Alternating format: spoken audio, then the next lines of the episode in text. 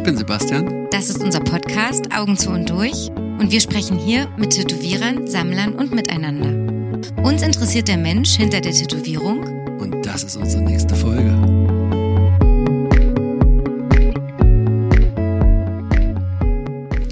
Ist der Stuhl okay? Oder Herrlich. Ja? Herrlich. Gut. Noch ein bisschen bequemer, wenn ich schlafe.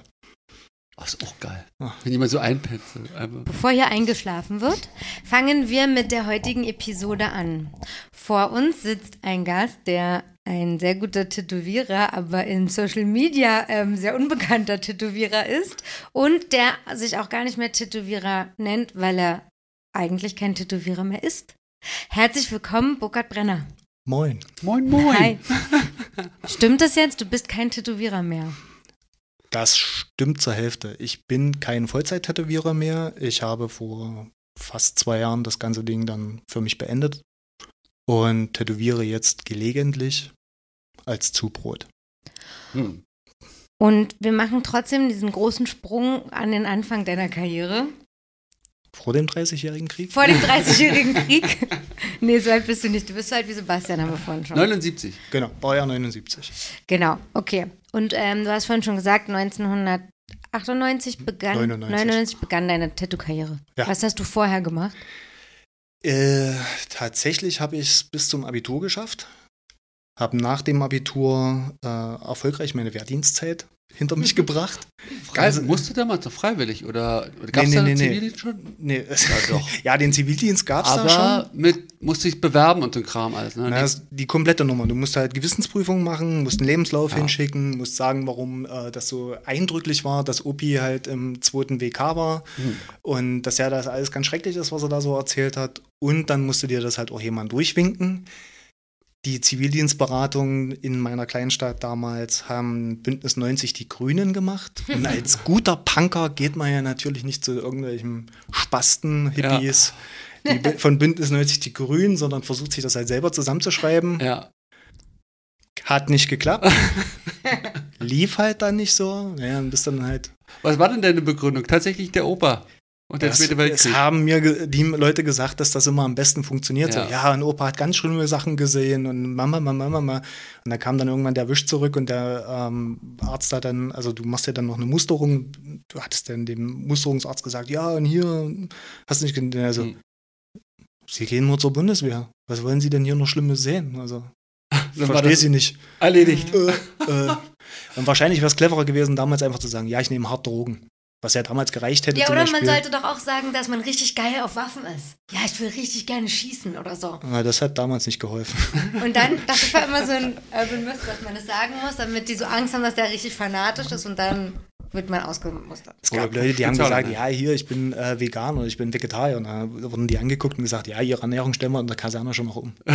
das, das kriegen wir dann schon noch hin. Du hast ja auch keinen zweiten Versuch, oder? Wenn die das dann mal, wenn das nicht eindeutig war Ja, und die du, kannst, du kannst prozessieren, du kannst, Ah, okay. glaube ich, dann hier auch äh, alles Mögliche noch äh, in Bewegung setzen. Aber wie schon gesagt, dafür musst du dich halt vorher schlau machen. Ja. Welche So. 18-jährige Punker hatten da auf Bock? Keiner, Ja. keiner. Also ist, ab in die Kaserne. äh, ab in die Kaserne. Wo bist du denn gelandet? Äh, ich bin erst in Hessen gelandet. Oh, scheiße, auch so weit weg. Schön. Ja, ne? Da konnte man dann schön auf der Zugfahrt Erste einiges Mal erleben. Naja, das erste Mal am besten, genau. Ohne, dass ich Begrüßungsgeld bekommen habe. War schrecklich. Erst in Hessen und dann später in Bayern. Und richtig her oder wenigstens so entspannte Luftwaffe oder sowas? Nee, das war so eine KFOR-Einheit jeweils. Also die waren damals, äh, waren die KFOR-Einheiten ja die in Bosnien Mhm. und später im Kosovo sozusagen für Ruhe und Ordnung sorgen sollten. Also viel Übung am Wochenende und so ein Kram. Das und komplette Programm. Du warst halt ständig Biwak. unterwegs. So. Oh, Genau. scheiße. War aber, ich ich, könnte, ich könnte jetzt sagen, oh, es war total schrecklich. Aber am Ende war es auch ein bisschen geil. Ich meine, du kannst mit großen Knarren ballern. Ja. So, und die Das ganze Zeit. Und ist halt auch geil. Aber der Kontrast ist gut. Von einem Punker zum. Warst du so ein richtig Vorzeigepunker? R- Rumgeasselt, gebettelt? Nee, äh, was hat das mit Punkrock zu tun? Du willst ja kein bunterhaariger Säufer von der Kaufhalle sein. Ich wollte gerade sagen, der Unterschied von Punk und Punk ist auch, glaube ich, nochmal von Berlin zu andere Städte ein Unterschied. Definitiv. Also das Ding ist halt auch, du hättest gar keine Chance gehabt. Du lebst in einer Kleinstadt mit von 40.000 Leuten, du bist einer von wenigen Typen mit einem Iro, einer Lederjacke und diesem kompletten 80er-Outfit, was halt so wichtig war, gerade Mhm. damals in äh, Anfang der 90er, wo du halt gesagt hast, okay, wo nimmst du denn dein Bild vom Punkrock her? Ja. Oh, Schlachtrufe BRD. Hey, geil, so will ich auch aussehen. Ja. So ein paar Zap-Sonderausgaben für die Chaos-Tage. Oh ja, geil. Cool. Machst du alles selber, schön. So, wenn du da von der Kaufhalle äh, rumgehangen hättest, hätten dich die ortsansässigen Faschos innerhalb von zwei Minuten weggenommen. So, Ja. hast, du, hast ja so schon auf die Fresse bekommen. Genau. Er musste es ja nicht noch provozieren, indem du vor der Kaufhalle rumhängst. das war einfach nicht so. Und ähm, es war mir auch wichtig, eben nicht zu asseln. So, Mhm. Weil das Ding, es hat halt äh, dem meinem, meiner Idee von Punkrock auch völlig widersprochen. Weil warum solltest du bitteschön ähm, von den Almosen irgendwelcher anderer Leute leben? So, was soll die Scheiße? So, du willst von deinem, du willst ja unabhängig sein. DIY oder du willst zumindest halt auch sagen, so, von dir, ich suche mir raus, von wem ich wenn Geld kriege. Hm. Ist natürlich schwierig, wenn du danach kurz zur Armee gehst, aber die Alternative ist halt, du machst Bettpfannenwechseln äh, im Altersheim oder arbeitest äh, mit Behinderten und das war für mich damals auch keine Alternative so. Und es ist immer noch Zwangsdienst. Hm. Und naja, Zwangsdienst hin oder her für eine Totalverweigerung, das war ja damals noch die Möglichkeit. Du konntest ja total verweigern. Stimmt. mhm. Oder du konntest, also du durftest nicht, du hast es entweder gemacht, dafür musstest du aber auch die Eier haben dazu. Was wären da die Folgen? Komm, habe ich gar nicht betrachtet. Was die Folgen waren, die äh, Feldjäger rücken bei, deinem bei deinem letzten Wohnsitz, was ja meistens in dem Alter 18 deine Alten sind, rücken die dann an, klingeln, es ist Montagmorgen, 5 Uhr, guten Tag, wir sind die Feldjäger, wir holen jetzt ihren Sohn ab. Äh, warum? Ja, der verweigert einen Wehrdienst. Der geht gerade nicht in die Kaserne, der hat eigentlich einen Einberufungsbefehl Hm. und verweigert dir, ein, äh, dahin zu gehen. Und dann wirst du halt auch gesucht. Mal gesucht, Bau und da einen Bau gesteckt und dann kannst du weiter überlegen. Genau. So, und das musst du nur lange genug machen, dann wirst du halt unehrenhaft entlassen. Also du, du fliegst halt raus aus dieser ganzen Nummer, aber du hast dafür erstmal Scheiße zu fressen. So. Und die Option hatte sich dann, das spielst du im Kopf mal durch. Du weißt aber auch ganz genau, was ist. Also wie das deine Alten, die dir ja eh schon ganz schön damit forderst, dass du ein Iro hast und dass du in einer Kleinstadt Punker bist, die forderst du ja dann noch mehr, weil die kommen ja nicht nur einmal an einem Montagmorgen um 5 Uhr und sagen, okay, jetzt holen wir eine ab. Ach nee, ist nicht da. Hm, okay. Deine Alten müssen ja auch mitspielen, das ist ja, Ja, der nächste stimmt. Punkt. So, das Hätten heißt, sie das damals gemacht? Der Burkhardt? um Gottes Burkhardt? Willen. Nee, der Ja. ist nicht hier. Gottes Willen. Ich glaube, die hätten einfach dann gesagt, nee, okay, der ist nicht hier. Danach wären die dann halt, wo auch immer ich gewesen wäre, hingekommen und gesagt, hier bei uns waren die Feldjäger oder hier bei uns waren die Bullen. ist problematisch. So, also die hatten schon ihr, ihr Leid, aber die wollten es jetzt nur nicht noch vergrößern. Zumal ja das auch immer ein Problem ist. Ne? Also jemanden auf die Schnauze zu hauen, ist jemand auf die Schnauze zu hauen. Mhm. So, da kommen nicht immer die Bullen gleich und da hast du auch nicht immer gleich Stress. Aber wenn du jetzt halt sagst, okay, die treten halt, die Feldjäger treten so oft an, bis sie dich kriegen. Hm. So, und das nervt irgendwann deine Alten. Die Ja, machen, du ist musst es das natürlich da, der Nachbarschaft verkaufen, warum um fünf da im Bulli steht mit Blaulicht an. So. Ja. Ach, ist er wieder nach Hause gekommen? Nee, nee, diesmal soll er abgeholt werden. Ah ja, war ja klar. Irgendwas ist immer. Egal welche Richtung. Ja. Also deine Eltern waren damals nicht so begeistert von deinem äh, Outfit. Äh, nee. Wäre ja auch schlimm gewesen, oder? Ne, Dann hätte er das ja nicht gemacht. Heutzutage ist es ja so, ne? Aber Ja, schlimm. Deswegen Meine- rebelliert doch keiner heutzutage Ja. mehr, weil ja also kein Jugendlicher mehr Bock hat, dass die Eltern einem das noch kaufen. Das alles. so ist es ja bei uns auch. so. Hey, Und die äh, macht auf Gothic Hast Punk. du mit schwarze Haare ich, gefärbt haben? Ja, ich färbte die. Genau, und ich, wir suchen zusammen, was denn da gut passen könnte. Ja. So, ne? Genau. Richtig anders Ey. Hauptsache, du siehst nicht scheiße aus als Punker oder sonst irgendwas. So. Nee, mit dem Schleppe-Iro gehst du hier nicht raus. So, zurück. Wer hat dir den Armeepark gegeben? Was soll die Scheiße? Ab! Hoch, ich zieh dich an. So, und dann hast du ähm, Wehrdienst gemacht. Habe ich Wehrdienst gemacht, meine Iro ab, richtig schön dramatisch am Stimmt. ersten. mit allen Tränen, die, die ich damals noch hatte. Nee, Bullshit. Na klar hast du dir dein Iro abgeschnitten, weil das spätestens in der Kaserne hattest du halt das Problem.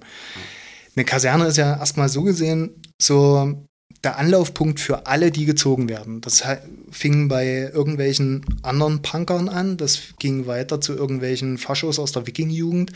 Na eben, na, da kommt ja alles zusammen. Alles also kommt. Alles, alles kommt zusammen, Ja, dann hast du irgendwelche Autoprolls, irgendein Berliner Goa-Typ war mit mir dann irgendwie in, auf einer Bude. Was für ein Sieben-Mann-Zimmer, richtig extrem oder? Sieben-Mann-Zimmer, Oh. Sechs- Sechs-Mann-Zimmer, richtig extrem, alles so 18-Jährige. Oh, muss gestunken haben da drin. Ich möchte es mir eigentlich nicht mehr ausmalen. Es war wahrscheinlich nicht schön. Ja. Für niemanden. Aber Durch hast die du halt Uniform gemacht. weißt du ja nicht, wer Fascho und wer Antifa ist. Naja, Ähm, doch, die gehen Freitagabend, die ja. gehen Freitagabend, gehst du ja aus der Kaserne raus. Raus. Und dann siehst du halt, was alles auf der Bomberjacke drauf ist. So. Verflucht. Äh, Naja, Ein dann, genau, und dann guckst du halt so, was machst du jetzt? So. mm. Und du musst halt so einen Status quo wahren, bis zu dem gewissen Punkt, wo du halt sagst, so, okay, jetzt sieht's keiner. Und dann machst du halt was. Hm.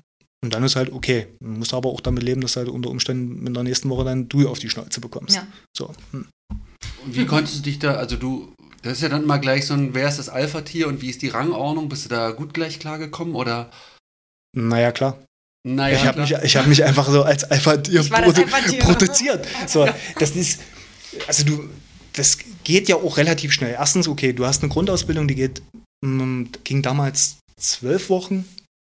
Und innerhalb von dieser Grundausbildung wusstest du relativ schnell, okay, mit wem kannst du, mit wem kannst du nicht, wer kann dir was sagen, wem kannst du was sagen, ähm, auch unabhängig jetzt vom Dienstgrad. So, und dann hast du halt natürlich so nach der Grundausbildung hängst du ja mit den Leuten länger rum. Machst ja nochmal fast, ähm, in dem Falle machst du nochmal sieben Monate, wo du mit komplett anderen Leuten klarkommen Ja. musst. Und da verändern sich natürlich immer wieder dann die, die Konstellationen, aber du musst dir halt selber in der Hinsicht irgendwo treu bleiben, dass du halt nicht sagst, okay, heute fresse ich Scheiße, morgen fresse ich Scheiße, übermorgen fresse ich Scheiße, sondern wenn du das halt einmal anfängst, dann hast du halt ein Problem. So, Ja. Das wollte ich halt nie. Und deswegen habe ich da auch immer direkt klar gemacht, wer ich bin und was ich bin und was ich will. So. Es gab da auch kein Verstecken. Hm. Wie auch. Also du bist dann auf relativ beengtem Raum zusammen mit einem Haufen anderen Leuten. Du kannst dir nicht irgendwas vormachen. So. Also innerhalb von zwei Wochen findest du raus, wer ist der Das Wichser hat und wer nicht. Genau, so das war innerhalb von einer Woche, war klar, wie hat sich alles eingereiht. Wer ist oben, wer ist unten, wer kriegt das Genau. Maul. Genau. Äh, Das ging zackig. So. Gut, dann habe ich ein Bild. Ja, ich war jetzt so, Punker kenne ich von uns so ein bisschen, dass die so ein bisschen die softeren sind und Alkoholprobleme haben und die Skinheads und Hardcore sind immer ein bisschen die tougheren. Ist in deinem Falle anders gewesen. Mm, Ja, es muss da anders sein. Also wie, tough war, ist ja immer so eine Definition. Okay, warum sind Leute tough? Ja, 90er Sozialisation, na klar, du hast dich halt gerade gemacht. Du hast Mhm. entweder auf die Schnauze bekommen oder hast ausgeteilt. Mhm. Das macht dich tough. Ja. So. Ob du über Emotionen reden kannst, ob du, äh, ob du von mir aus auch heulen kannst, ob du irgendwie mal auch Schwäche zeigen kannst, darüber redet ja gar keiner. Ja. Oder hat damals auch keiner geredet. So, das war auch ein Problem. So, und das ist ja bei vielen, da nehme ich mich nicht raus, bis heute auch noch ein Problem. So, warum ähm, über Emotionen reden? Warum über, warum Schwäche zeigen? Sobald du Schwäche zeigst, war es früher zumindest immer so dieser Ansatz, kriegst du halt dafür auf die Schnauze. Also So. Konditionierung. Ja. Hm. Das ist eine Konditionierung, so reine Sozialisation. Das machst du, das fang ja, fängt bei deinen Eltern schon an, wenn sie halt sagen, naja, du bist halt auf die Schnauze geflogen, heul nicht rum. Oder Mhm. du hast für dein Iro auf die Schnauze bekommen, naja, was siehst du noch so aus? Und dann stehst du halt da und denkst dir so, solltet ihr mich nicht eigentlich unterstützen? Ist das nicht irgendwie irgendwie so, hm, ach so, naja, okay, nee. Naja, klar, gut, heul nicht rum, gut, heul ich jetzt halt nicht rum. Fuck off. Ja. Hm. So. Und ja. Und was Punkrock dann später mal geworden ist, das hatte mit dem nichts, schon lange nichts mehr zu tun, wie ich dann irgendwie in den Punkrock rein bin und was da irgendwie für mich wichtig war. So. Und das ist es auch nicht mehr. Also ich, soziali also ich würde immer noch von, von mir behaupten, ich bin Punker, aber ich habe mit Punkrock, mit dem, was ich da heute sehe und mit dem, was da heute geht, nichts mehr zu tun. Das ist nicht mehr eine Baustelle. Aber ein Antifa-Anstecker an der Jacke. Naja, ist ja wichtig. Hm. Hallo? Naja. Hallo? Also als Punker nicht Antifa zu sein, ist halt schon schwierig. Und irgendwann musste man sich ja auch mal aus diesem äh, frei sein, besoffen sein, Terror muss dabei sein, rausbewegen und mal gucken, ach, es gibt auch Bücher. Ha, okay. Ich guck da mal rein, mal gucken, was da passiert. Und da passiert dann natürlich was. Und Antifa war eigentlich, wenn du in den 90ern Punker warst und irgendwie dann auch diese Probleme damit hattest, war das eigentlich nur ein logischer Schritt. Hm. Und spätestens, wenn du dann in einer großen Stadt wie Leipzig endest, kriegt Antifa auch eine ganz andere Bedeutung dann. Und das hat sie bis heute behalten. So. In Leipzig gibt es ja auch noch eine aktive Antifa.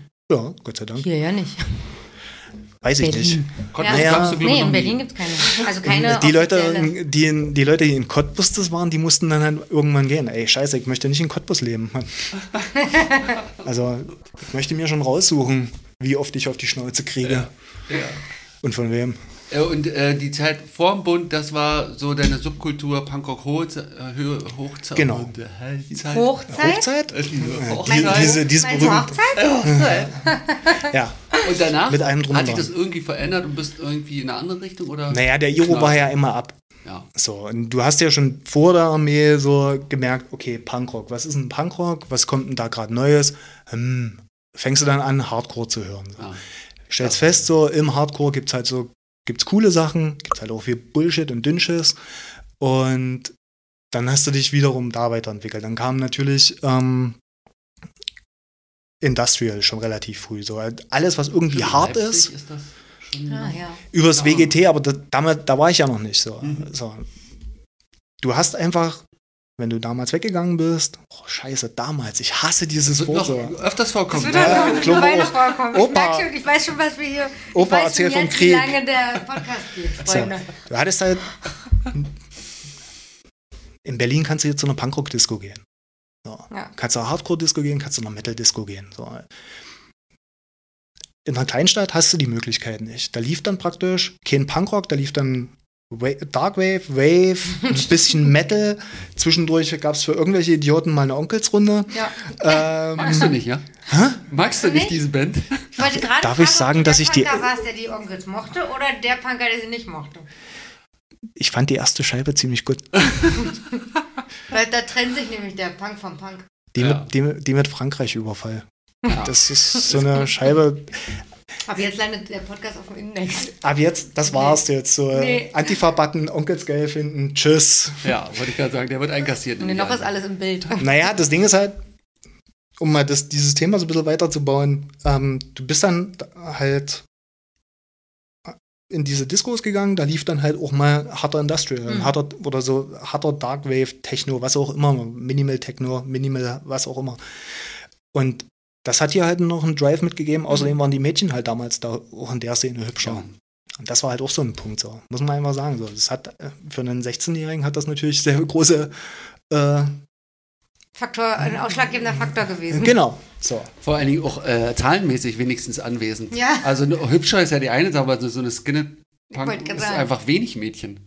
Hast Naja, ja es drei sind halt- auf einem Konzert gehabt, höchstens. Ja. Ja, es sind halt komplett durch, äh, durchgemackerte Szenen Ja, gewesen. Ja. ja, total.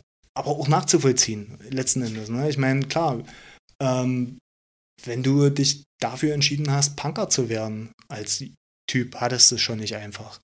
Wenn du dich dann noch als Mädchen dazu entschlossen hast, Punker zu werden, ja, vielleicht hast du nicht so oft auf die Fresse bekommen wie als Typ, aber letzten Endes war es auch für dich nur ein Spießrutenlaufen. Hm. Und das ist ja heute schon nicht cool, wenn du als Frau in den Club gehst oder wenn du als Frau auf ein Konzert, auf ein Konzert gehst. Hm. So. Ich glaube, das wäre damals, war das nochmal eine komplett andere Nummer. Und wahrscheinlich gibt es ein, zwei Frauen, die das bestätigen können. So. Deswegen, und in der Darkwave-Szene bist du da einfach eher mit reingekommen, das war akzeptierter. Du sahst ja auch nicht aus wie so ein, naja, wie frisch aus einem Mad Max-Film, wenn du es so willst. Nee, Man kann sich auch ähm, fürs Wochenende so zurechtstylen. Das kann, Genau. Dann kann es dann unter der Woche wieder anders aussehen. Ne? So Ganz mit Iro genau, Oder ja. mit einer Ja, oder der, der, der Klassiker, wenn du ne, schön Undercut rasiert und dann den, den Undercut so in der Woche dann halt drüber, drüber fallen lassen. So.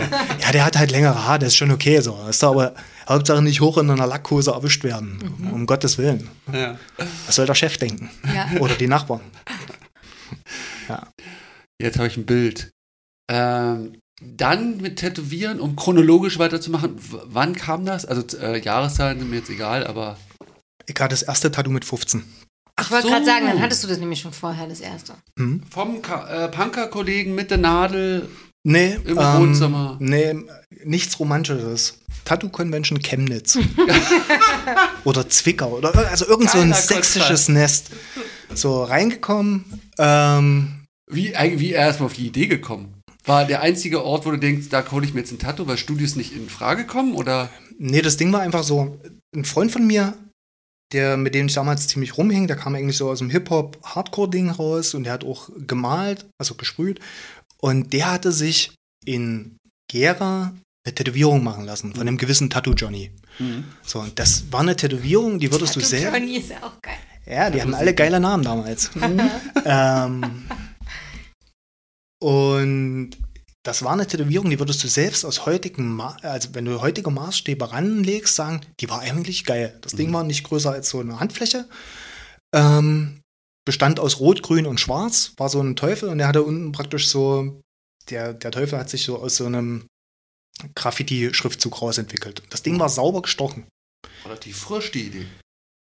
Für, da, für die damals, Ja, ey, ja, wir reden, ja. also wir reden hier von 1994, 95, Ja. ne, wo, wo entweder Typen tätowiert wurden, die aussahen wie Hühner oder äh, Wikinger oder äh, Bio, Biomechanik-Kram. ja. So löchriges Fleisch, wo dann unten drunter irgendwas durchschimmelt und durchkommt. Und, uh, ja. So, und das Ding war geil. So, das Tattoo sah geil aus.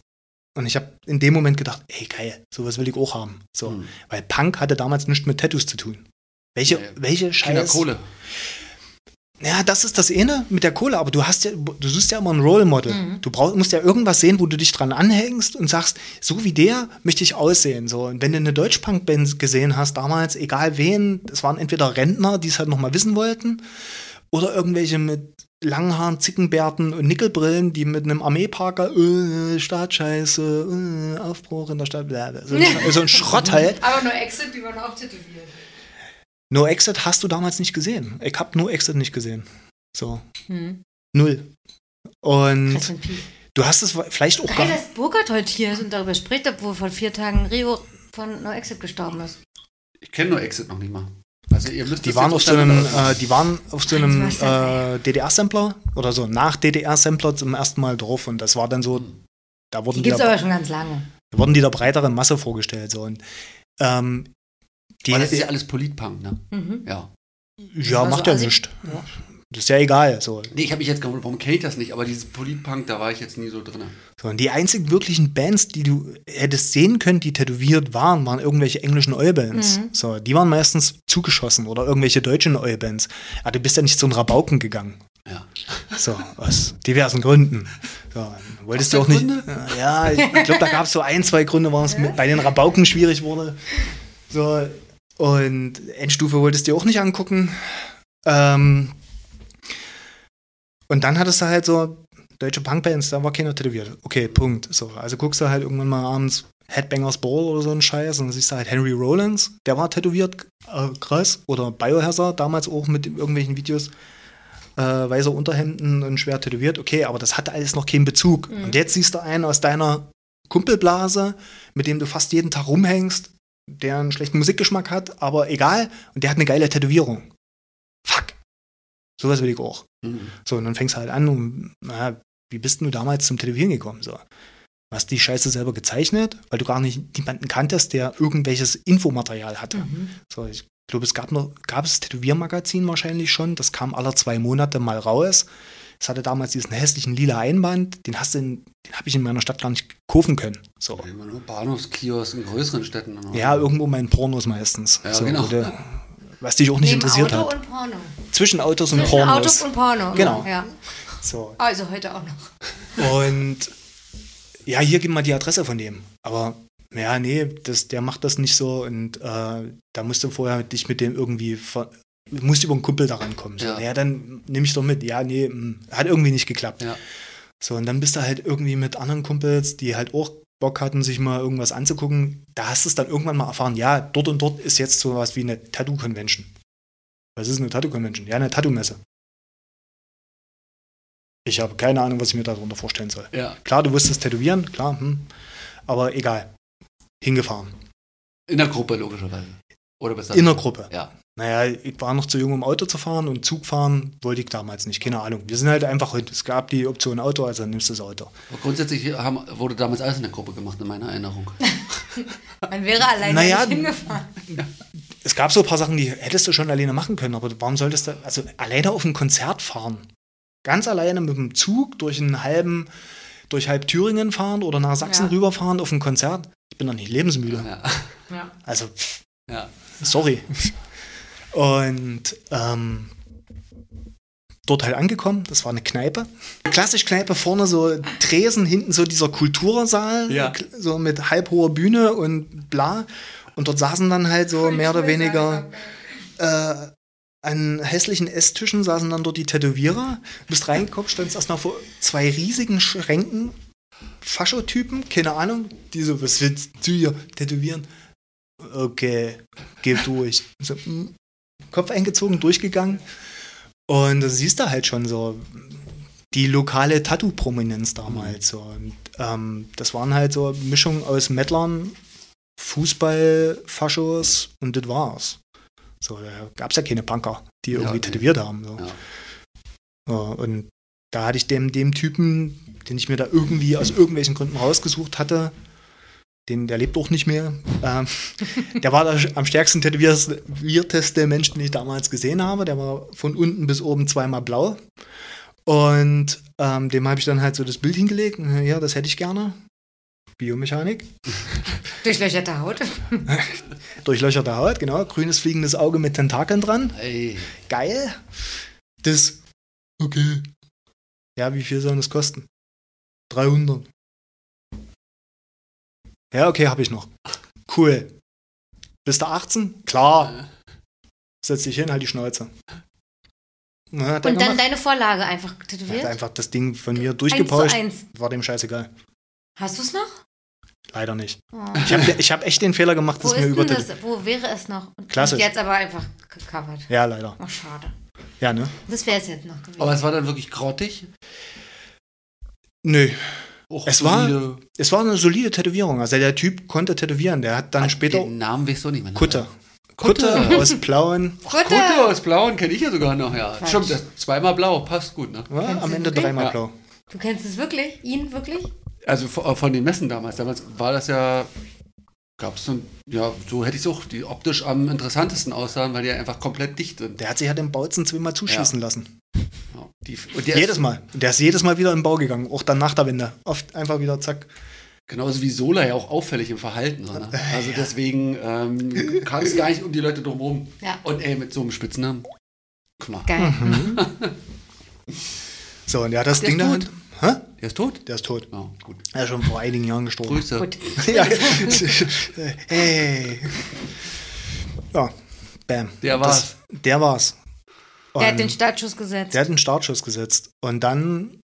Hat das so richtig lange, sorry, so richtig lange gedauert? Also habt ihr richtig viel gemacht oder jetzt wie Handflächen groß? Naja, das war schon so, also so im oberen Bereich war das so halt meine Handfläche und dann halt so ein paar Tentakel, die da ja. dran hängen.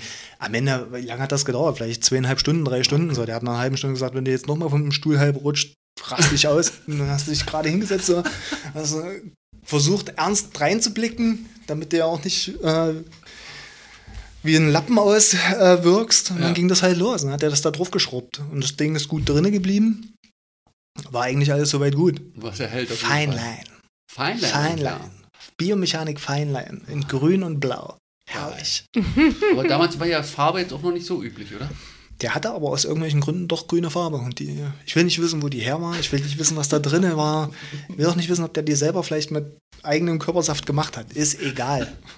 Es war einfach, wie es ist. Fertig. Und du warst dann der Held bei deinen Kumpels oder alle haben sich da was machen lassen? Nee, nee, ich war, da in der, ich war wirklich eine ganze Zeit lang auch der Einzige, ähm, bis weit in die 90er rein dann, also bis weit Ende der 90er rein, der überhaupt tätowiert war und der sich Ja, dann auch regelmäßig hat weiter zuschießen lassen. So. Ach, das, es war jetzt nicht nur ein so ein Ausrutscher oder das so. ging dann jedes Jahr, wurde das mehr so. Und ich hatte, wieder auf der Messe.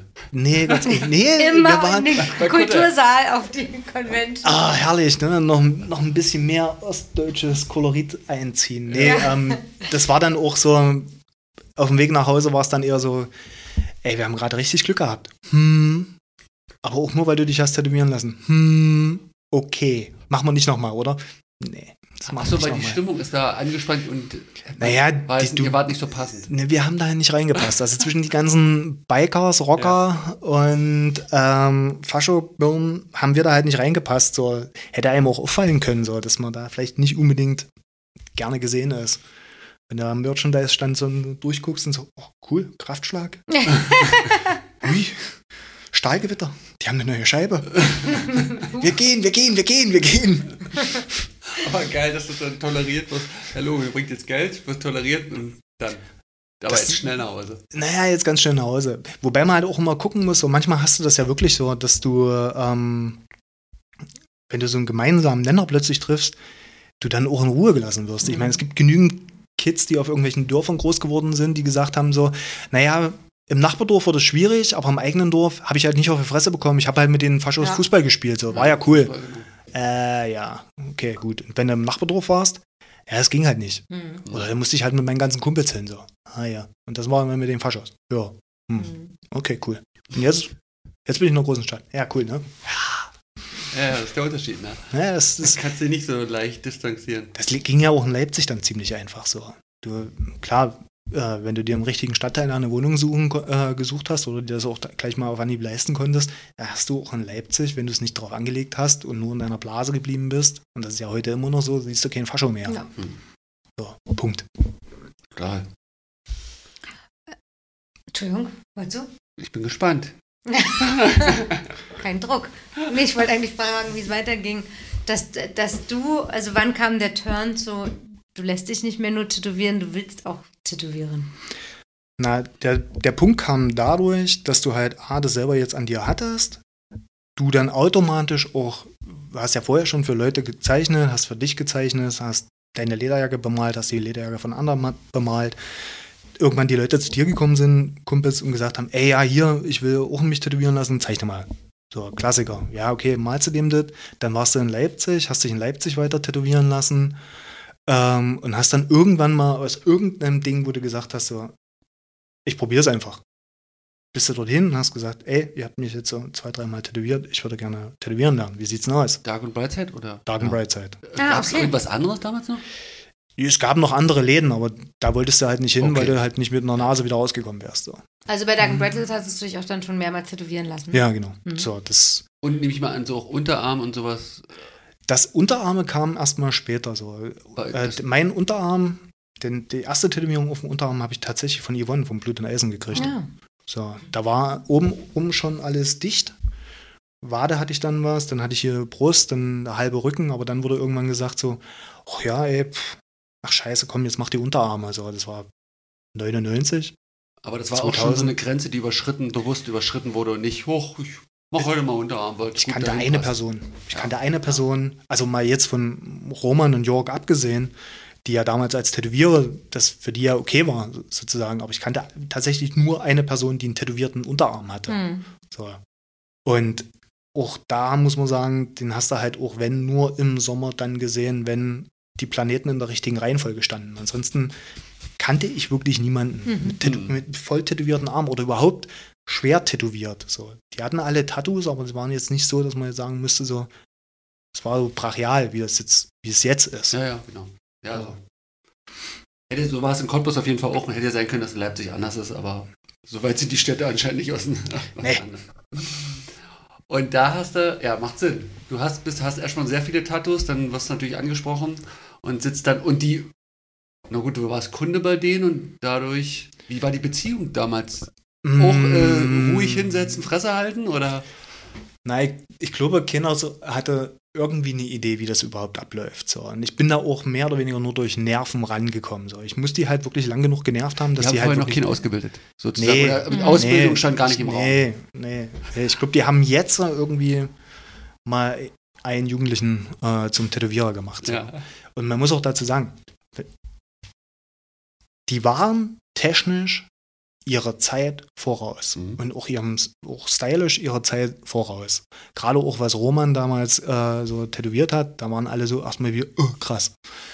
Ähm, Was war das? Hat er damals schon asiatisch oder? der hatte damals auch schon einen Mhm. starken asiatischen Einschlag so. Mhm. Und der war auch die erste Person, die man irgendwie kannte, zum, die einen, zumindest einen halben Arm von Philipp Lö hatte. Mhm. Und da konntest du erstmal drauf gucken und hast es erstmal nicht verstanden. So, Mhm. hä? Wieso ist, warum ist das mit dem Edding gezogen? Mhm. Da war, da war in keiner Linie auch nur ein Huckel drin. Ist doch gar nicht blau, ist ja schwarz. Wie geht das? Ja. Ja, erstens das. Und dann hatte der später auch noch Farbe drin. Ja. Verrückt. In großen Flächen? In großen Flächen. Alles sauber. Wahnsinn. Krass. Das geht also. Und der war technisch schon sehr, sehr gut, der war zeichnerisch sehr, sehr gut und Jörg war auch technisch schon sehr gut. Ähm, Was hat Jörg gemacht? Na, Jörg hat mehr oder weniger das gemacht, was so, es klingt hässlich, aber es war halt so, was liegen geblieben ist. Jörg Ja. hat halt die kompletten Trials Okay, ja. gemacht. So. Jörg hat dann auch äh, die, so Schriftkram gemacht. Oder halt wirklich der Rumpel, den halt, wo man halt gesagt hat, nein, ich bin Künstler. Das kommt mir nicht in die Tüte. die haben sich gut ergänzt, ja. Die haben sich in der Hinsicht gut ergänzt. So. Das ist nicht ganz immer spannungsfrei, aber egal. So. Und ich war erstmal, hing da jetzt erstmal so mit drinne. So. Hast du dich von beiden tätowieren lassen?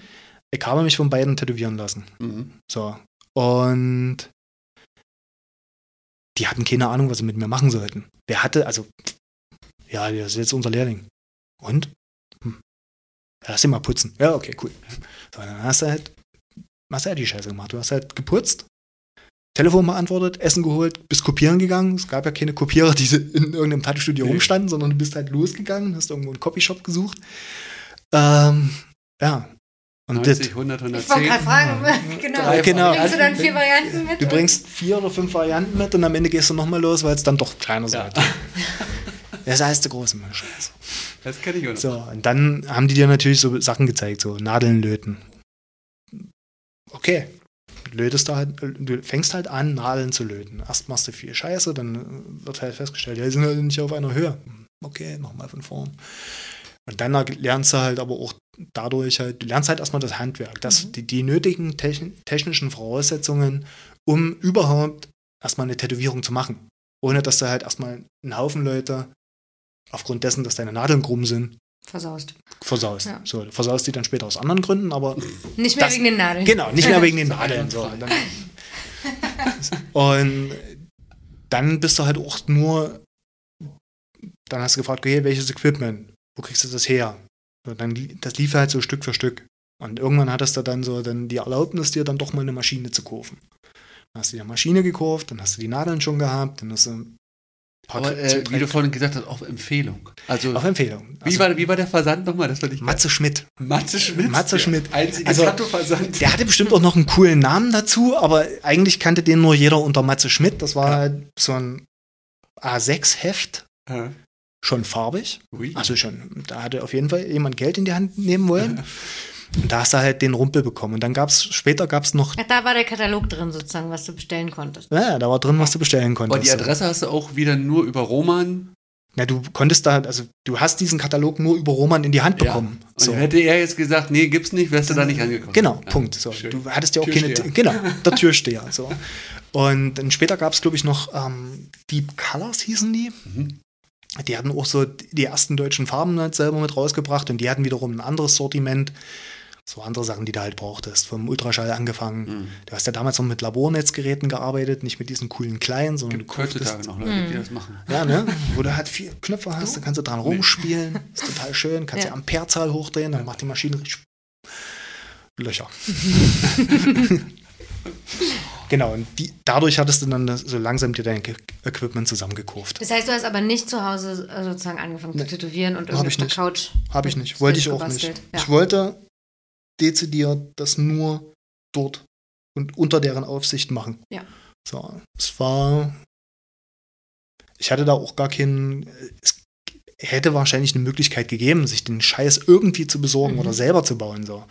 Aber das war nicht das Ziel. Das Ziel war, es richtig zu können, Mhm. es richtig zu lernen. So, zumindest zu sagen, okay, das war Wie, wie war Da- das Verhältnis? Ist das sehr äh, autorit also war da eine Hierarchie oder wart ihr Kumpels? Naja, man stellt sich ja mal vor, okay, die, die kommen ja selber so, auch so aus der Punker-Ecke, aus der Hardcore-Szene, teilweise auch noch vor der Wende und da hast du das Gefühl so, ja geil, so, dit sind Punker, du bist Punker, das passt schon irgendwie, aber dann merkst du halt auch so, dann kommen da halt so eine Sprüche wie Lehrjahre sind keine Herrenjahre und du guckst dann mal so kurz und denkst dir so, was erzählst du denn mir gerade für eine Scheiße, als ob du das cool fandest, als du deine Lehre gemacht hast, dass du da auf die Schnauze bekommen hast von deinem Chef. Hä? Und dann war natürlich immer so gucken, wie die Hierarchie ist. Also du hast hier nichts zu sagen. Okay, du kannst halt nämlich noch nicht so viel. Aha, okay. Aus. Mhm. So. I talk, you listen. Mhm. Klassische Lehrlingverhältnis. Klassisches Lehrlingsverhältnis. So. Ja, hätte ja sein können, dachte ich mir, aber hätte ja sein können, dass es irgendwie anders ist auf, auf freundschaftlicher Basis oder so. Also du musstest auch schon Scheiße fressen wäre zu viel gesagt, oder? Hm. Also ich glaube, ich glaube, jede andere Handwerksausbildung zu der Zeit wäre, Ja, ja. wäre komplett anders gewesen. Da hättest du vom ersten bis zum letzten Tag Scheiße Ja. gefressen. Und wenn du da mit dem Iro angekommen wärst, hättest du wahrscheinlich erstmal auf die Fresse bekommen, bis du das Ding abgeschnitten hättest, um dann weiterzumachen. So. Ja, schöner Vergleich, den muss man ja auch mal sehen. Ne? Wenn man Da- jetzt sagt, ich habe ja. eine harte Tattoo-Ausbildung. Ich wollte gerade sagen, Also- ich habe das erste Ja? Jahr nur geputzt. Ja, Auch. schon Ich in glaub, normalen das ist in anderen, wo wir es wieder haben, ist auch in anderen Berufen so. Das ist definitiv auch in anderen Be Wirklich. Ja. Wer hätte das gedacht? Es gibt andere Berufe Mhm. mittlerweile. Hoi. Aber du hast dann gar keinen anderen Beruf überhaupt nie in Betracht gezogen, oder? Ich habe ein bisschen Messebau gemacht, ich habe ein bisschen Bühnenbau gemacht, äh, lange an der Tür gearbeitet, eigentlich nur um dieses ganze Projekt Tätowieren gegenzufinanzieren. Weil ich ja am Anfang Ja. keine Kohle da, auch von meinen Kumpels keine Kohle haben wollte, auch viel zu schlecht war, um überhaupt Kohle zu kriegen. An der Tür, wo? Ähm, Distillery, Werk 2 und unbezahlt im Coney Island. Also haben wir schon äh, Boxsport gemacht, oder? Ecke. Hm? Ja. Ja. Ich bin nach Leipzig gekommen, habe dann mir direkt in Leipzig auch eine Boxbude gesucht. Ja. Woher weißt du, dass das er Boxsport macht? Weiß ich nicht. Weil er so aussieht? Nee, ich glaube. Ich meine, du, du warst ja bei Matthias beim Tätowieren. Ich, Ja. irgendwie. Ja, kann sein, dass wir ich darüber das geredet mitbekommen. hatten. So. Jetzt fällt mir nämlich ein, Diese dass ich. Statur ist es jetzt auch nicht so weit weg, oder? Nee, aber ich, dass du jetzt so gezielt sagst, ah, es sieht mir nach Boxsport aus, der Ja, also, Oberarm. Wenn, habe ich drüber geredet. Ja, Oder okay. wir hatten damals bei Matthias drüber Konntest, geredet. kannst So. es jetzt ich dachte, du kannst anhand der Körperbau, des Körperbaus deiner Kunden jetzt schon sehen, welche Muskeln sich Nee, bei wenn ich selber aus dem Boxsport komme, erkenne ich natürlich meine Kollegen. Ja, klar, klar. Jetzt, muss, jetzt fällt mir ein, dass eigentlich doch jetzt ähm, wir eigentlich filmen wollten. Äh, Haben wir Düdüm. vergessen. Ah, Nachher, ich mache die letzten zehn Minuten, stelle ich es nochmal auf. ah, okay. So, Entschuldigung für die Anne Unterbrechung. Tür. Anne Tür. Wollte ich sagen, Das war nämlich auch eine Coney Frage. Island. Wenn du da nichts verdienst, wie hältst du dich finanziell über Wasser, äh, weil du ja nicht vor der Kaufhalle sitzt und schnorst? genau. Äh, muss der, okay, Messebau, macht Sinn. Und äh, wie, wie war damals die Kundensituation? Waren da jede Menge Kunden und die brauchten dich auch als Arbeiter oder war. Ja. Ja und nein. Also du hattest natürlich jede Menge Kunden, weil dieser erste, diese erste Welle so richtig Ja. losging. So. Aber, aber du hattest natürlich auch sowas wie ähm, ähm, also der Laden war damals zu abgeschieden für Laufkundschaft. Das war in einem Hinterhof, Dach, Dachgeschoss. Heute wird er der feuchte Traum eines jeden neuen Tätowierers sozusagen. Und damals war das halt ungesehen. Das, hä? Die sitzen im Hinterhof. Da kommst du nicht einfach so rinne. Da musst du unten noch klingeln und so ein Scheiß. So, und das war halt nur Mundpropaganda, aber die waren halt so gut in ihrer Mundpropaganda, das wurde so gut angenommen, dass du halt jede Menge Leute dort hattest, wo du halt normalerweise heute sagen würdest, das ist überhaupt gar nicht mein Zielpublikum. So, und die kamen aber trotzdem. So. Und dadurch fiel halt irgendwie auch immer mal so Kleinscheiß mit ab, obwohl Roman selber gesagt hat, bevor du hier nicht zwei Jahre an deinen Kumpels rumgehämmert hast, machst du hier keine Kunden. Als man ein bisschen mehr Geld brauchte, auch der Laden mehr Geld brauchte, fiel das dann immer mal so. Ja, komm hier, das ist ein chinesisches Schriftzeichen, kommt Feuer. Da Mhm. kannst du nicht viel kaputt machen. Ja. Du hast das Gegenteil bewiesen. und Ich konnte das Gegenteil beweisen. Und ähm, dadurch musste man sich keine Sorgen machen. Und ich hatte einen Vorteil. Ich war immer der, der, wenn der Laden um 12 aufgemacht hatte, auch um 12 da war. Ah. Ich hatte zwar keinen Schlüssel, aber ich konnte erstmal die Leute im Treppenhaus unterhalten. Und das hat dann später wahrscheinlich auch zu Leuten gedacht, ach, ich habe jetzt so ein paar Arbeiten von denen gesehen, die waren schon okay. Und der kommt immer pünktlich. So ein paar Ah, auch. Ja, der, der kann ganze Sätze reden. Ich versuch's einfach mal mit dem. Okay, Feuer. So, Und die anderen haben, sie- waren eher so zurückgezogene Koryphäen, die nicht so einen Kundenkontakt hatten? Oder? nee, also die wollten, na, die mussten natürlich schon Kundenkontakt haben, aber es hing halt auch immer davon ab, welcher Wochentag ist heute. So, Heißt? Montag war schon mal scheiße. Montag ist immer ein Scheißtag. ausnüchtern. Okay, ja, gut, jetzt bin ich So, jetzt dann geht's Dienstag langsam los. Ja. Äh, Mittwoch ist gut, Donnerstag ist auch schon okay. Freitag, kleine Termine am Freitag. Ja. So, und, Kleine ah, scheiße, oder ich, keine? äh, kleine. Kleine. kleine. Zu lange? Ja. Und Samstag, ja, gab es auch Termine für die Glücklichen, die dann irgendwie den Tätowierer abends nicht in der Kneipe getroffen hatten. So, das. Man muss halt auch dazu sagen, es waren halt Punker und die wollten das halt auch so machen und das war auch okay. So, Mhm. Punkt. Da konnte man sich drauf einlassen. Sie haben ja trotzdem das geliefert, was die Leute haben wollten. Beziehungsweise haben sie ja immer geliefert. Na klar, hast du manchmal bei Roman zwei Termine gebraucht für eine Tätowierung, wo du heute sagst, das hättest du in zwei Stunden runterreisen können. Und natürlich lief das dann auch so, die Leute kamen, hatten Termin meinetwegen 14 Uhr, Roman kam um drei. Dann wurde sich hingesetzt, oh, ich habe ja noch keinen Mittag gegessen. Dann so, was wolltest du haben? Ach so, scheiße. Hm. Naja, wir zeichnen jetzt mal. Dann wurde das so eine Live-Zeichensession. Dann hieß es dann irgendwann gegen 18, 19 Uhr. Und? Gut? Ja? Top. So nehme ich das. Wo wollen wir heute noch anfangen? Ich habe eigentlich schon wieder Hunger. Und du saßt halt so daneben, weil ich hing ja halt auch teilweise lange im Laden rum, so, weil warum auch nicht, was sollst du ja. weitermachen? So. Und dachte mir nur so, Alter, fang an, die gehen hier schon innerlich die Wände hoch. Ja. Du hast ja teilweise auch Leute gehabt, wo du halt gesagt hast, ja, mit dem würde ich jetzt nicht das unbedingt verscheißen wollen. Aber du warst der einzige fähige Tätowierer in der ganzen Stadt, in der, im ganzen, in ganz wir. scheiß Sachsen. wo, wo wolltest du weiter hin? So, und dann ging das dann irgendwann 21 Uhr los. So, dann wurde die Nadel zusammengebaut, nochmal geguckt, dann vielleicht noch einer gebaut und dann ging es halt los. Nochmal kopieren gegangen? Na, da war nichts mehr mit kopieren. Nee. So. Das musste dann schon auf die richtige Größe gezeichnet werden, um es dann zu zeichnen und dann zu sagen, na, ich mal es lieber doch auf dem Arm. Und das so, auf jeden Fall, die Leute haben coole Tattoos bekommen, der Prozess dahin war alles schon, wo man halt so sagt, so, naja gut, das, im heutigen Standard ist das hochgradig unprofessionell. Fuck it. Mhm. So, was soll der Scheiß? Mhm. So. Und ja, dann wurde da halt 21 Uhr angefangen und dann sind die Leute halt früh um vier rausgegangen. So, hatten dann aber halt einen kompletten Arm, zumindest die Außenlinien drauf. Mhm. Weil Klassiker, klassischer Fall halt, Klassiker, dünne Dreier zum Vorziehen, gucken, wo man mit der Siemer mal ein bisschen dicker macht. Waren ja auch alles keine vorgefertigten Nadeln. Hatte ja alles eine andere Stärke als das, was du heute kriegst. Mhm. So, und damit verzögerte sich der Prozess auch. Du hattest auch keine so richtige Ahnung von den Maschinen. Hast halt bei 12 Volt laufen lassen in der Hoffnung, okay, da ist genug Power jetzt drin. Bam, da wird die Linie schon drin sein. Mach mal ein bisschen mehr Pausen, damit es runterkühlen kann und dann geht's schon. Genau, ich habe irgendwie so eine Brandblase oben auf der Hand. Ah, es geht weg. Arbeite ich genau. nicht so. Was soll's? Stimmt. Brandblasen, hm. schön. Ja, so. Das war an sich so vom Lernen her cool, weil du hattest viel Zeit und viel Ruhe. Du konntest, die hatten ja auch die, die Zeit dann auch mal über deine Zeichnungen zu gucken und haben halt auch gesagt, scheiße, scheiße, scheiße, scheiße, anders, mehr, musst mehr machen. Okay, cool. So, und die waren auch Läden, wo du halt ähm, dadurch, dass zum Beispiel Roman ähm, über einen Bekannten in New York arbeiten konnte und teilweise in der Schweiz arbeiten konnte, hattet ihr ein komplett anderes Wissen auch zu dem Zeitpunkt und auch komplett andere Einflüsse mitbringen können und auch ganz anderes Know-how. Du bist an Bücher äh, plötzlich rangekommen, die kanntest du vorher gar nicht. Das war 2000 jetzt. Naja, so Ende der 90er, 2000er, mhm. 2001, das war ja hier noch in der Steinzeit, ja. wenn man das so sieht. Also A, vor dem Internet, B, ähm, Tätowiermagazin kam, glaube ich, zu dem Zeitpunkt immer noch alle zwei Monate raus. Die hatten auch keine Ahnung. Die haben halt auch nur ihre Kumpels interviewt oder irgendwelchen anderen Scheiß gemacht. Mhm. So, die einzige wirklich vernünftige Zeitung war ja damals Tattoo Live oder Tattoo Revue. Also das, was Mickey Vialetto ja, ja. rausgebracht hatte, weil der irgendwie die ganzen. Ja. Mit allem, was dazugehört.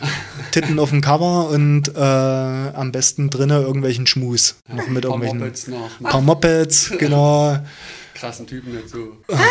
genau. Coolen Namen noch gegeben, aber ist Ende. So. Und damit hast du halt auch dann komplett andere Tattoos gesehen, so. mhm. was, der, was der so an Zeug mit. Der hat ja äh, teilweise auch einfach die Tattoos von anderen Leuten fotografiert. Mhm. So, da hattest du dann plötzlich so Tätowierungen von Leuten aus New York, aus dem Flyride, der hing damals mit dem Flyride in Brooklyn äh, rum. Da hast du die Arbeiten gesehen und hast gedacht so, oh, da ist ja Farbe drin. Also drin. Nicht nur so gehaucht, sondern halt scheiße. Lasiert. Das Ding knallt. Ostdeutschland wurde lasiert. lasiert. Ja, also, gehaucht. Im Osten wurde, also Farbe war ja sowieso ganz schwierig. Ne, so ja, Ende der 90er. Das, oder eine Farbe, also Farbqualität oder Stil? Naja, A, Stil, keiner wollte Farbe, weil natürlich Farbe auch in dem, in dem Zeitraum da äh, sich einfach scheiße verarbeiten ja. ließ. Das war das eine. Das, was du reingekriegt hast, ist zur Hälfte rausgefallen. Und der andere Rest sah nach mir auch nicht mehr gut Mhm. aus. So. Und das lag einfach auch daran, dass wir keine Ahnung hatten. Mhm. So. Dass du halt mit der Farbe, die du damals bekommen hast, ganz anders hättest arbeiten müssen. Mhm. Da hättest Gebrauchsanleitung gab es nicht. Gebrauchsanleitung gab es nicht, keiner hatte Ahnung vom Maschinentune. Das ist ja auch so ein Punkt. Ne? Du hast halt eine Mickey Sharps bekommen. Die hatte die gleichen Federn, vorne wie hinten. Die waren halt einfach nur unterschiedlich dick. Also in der Breite her oder kurz. Und das war's. Keiner hatte eine Ahnung, aber wie, wie er die Frontfeder verändern musste oder was an einer dicken äh, Feder hinten problematisch ist. Mhm. So. Dein Liner lief einfach nur schneller als dein Shader. Hm. Hast dich dran gewöhnt halt. Hast dich ja dran gewöhnt. Ja, deswegen hast du ja erstmal nur mit einem dünnen Dreier die Linien reingehaucht, weil du sie mit dem Siemer gar nicht reingekriegt hast, bis die Haut nicht offen war. Und dann bist du mit dem Siemer nochmal rein. Und deswegen kannst du alle Tätowierungen zu der, aus der Zeit auch noch fühlen. Würde ich mal behaupten. Dass es daran liegt, dass man die immer noch gut fühlen kann. Sehr geil. Hast du dir das als ähm, Vorbild genommen, als Beispiel? Fandest du diese Arbeitsweise gut oder weil du meintest, da hat es dir schon in den Fingern gekribbelt? Ähm, wolltest du es damals anders machen? Neuen Naja, ich, ich fand das scheiße. Ich fand scheiße, wenn Leute so rumge rumgegangen haben. Das hat ja die Stimmung auch nicht besser gemacht. So. Ja, dann hast du auch das Ding gehabt, so, ey, ich habe noch ein bisschen mehr zu tun als Tätowieren. Ich lebe hier nicht fürs Tätowieren im Sinne von, oh mein Gott, ich weiß sonst nichts mit meinem Tag anzufangen. Ja. Sondern es war einfach so eine Zeit, wo du halt sagst, okay, um zwölf, ich will dann noch zum Sport gehen, ich muss noch abends an der Tür arbeiten oder ich muss noch was zeichnen oder, oder, oder. Ich habe eine Freundin, hey, die sieht mich auch ab und zu mal ganz gerne. Verrückt. Oder es gibt noch ein Konzert, Ende. Also da musste das halt auch in einer gewissen Zeit ablaufen. Und das war in dem Laden einfach nicht möglich. Mhm. So, weil die Leute einfach nicht dafür gemacht waren. Ganz Die haben einfach. gelebt halt einfach, ne? Die haben, genau, das war. Wo hätten sie es sonst machen sollen? Ja. Was hätte ihnen sonst diese viele Freiheit gegeben? Mhm. Kein Job auf dieser Scheißwelt gab dir damals so viel Freiheit. Ja. Und das war ja auch, und auch Unabhängigkeit. Und das war ja auch so ein Punkt, der mir halt total wichtig war dann da dran. So, du kannst machen, was du wolltest. War überhaupt kein Problem. So, auf der einen Seite war es finanziell kein Problem, wenn du dann mal richtig damit Geld verdient hättest.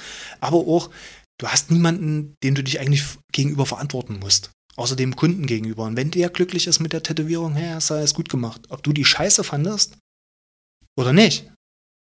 Für den Kunden war es erstmal egal. Sondern du hast gesagt, okay, die Linie war scheiße, die Schatten waren nicht drin, das war nicht drin.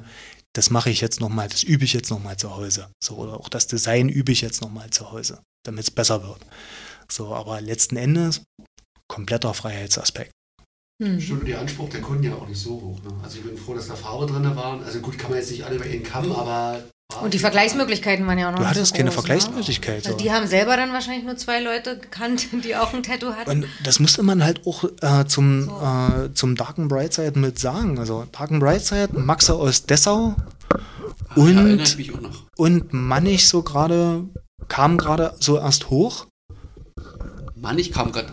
Der war schon... Der war, der war schon Tätowierer, aber so technisch war das, hatte ich das noch nicht angesprochen oder mich hat es damals noch nicht angesprochen. So, der hat gerade so viel im Hardcore-Bereich tätow Leute tätowiert, so übliche Hardcore-Motive, irgendein Sänger, irgendwie zwei Stiefel, die, die klassischen Agnostic-Frontstiefel Ja. und so ein Kram. So. Da war noch nichts mit, ey, super japanischen Kram und hier alle schick und bla.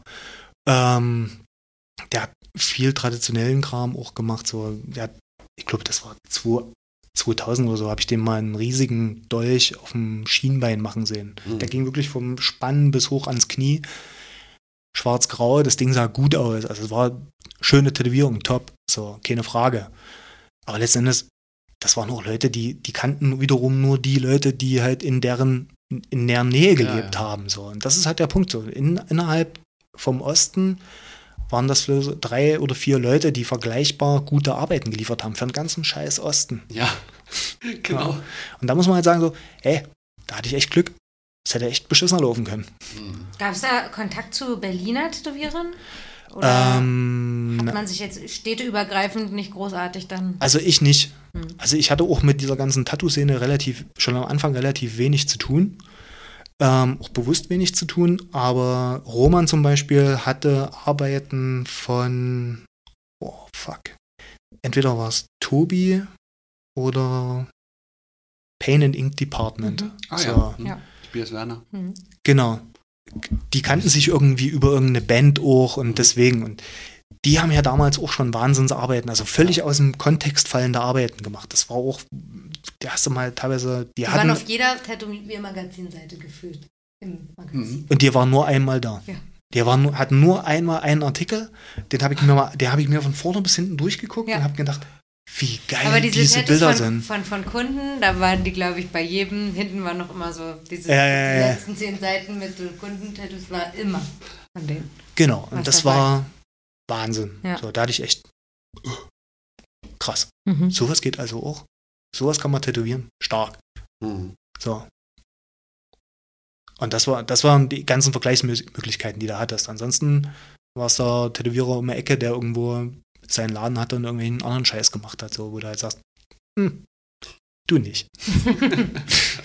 Und was kam dann? Dann nach, also dann, du, hast deine Ausbildung da gemacht, hast du dann dort noch weitergearbeitet? Ja, ich habe da noch weiter gearbeitet und hatte dann aber die Möglichkeit, ähm, dass me- meine Freundin, meine damalige Freundin ist nach Neuseeland. Die hat äh, eine Ausbildung zur, zum Sonderpädagogen, zur Sonderpädagogin gemacht und musste ein Praxissemester machen oder Mhm. irgend sowas. Und das durfte die oder hat die sich irgendwo in Neuseeland ein- 2000, ja doch, 2000 angeleiert.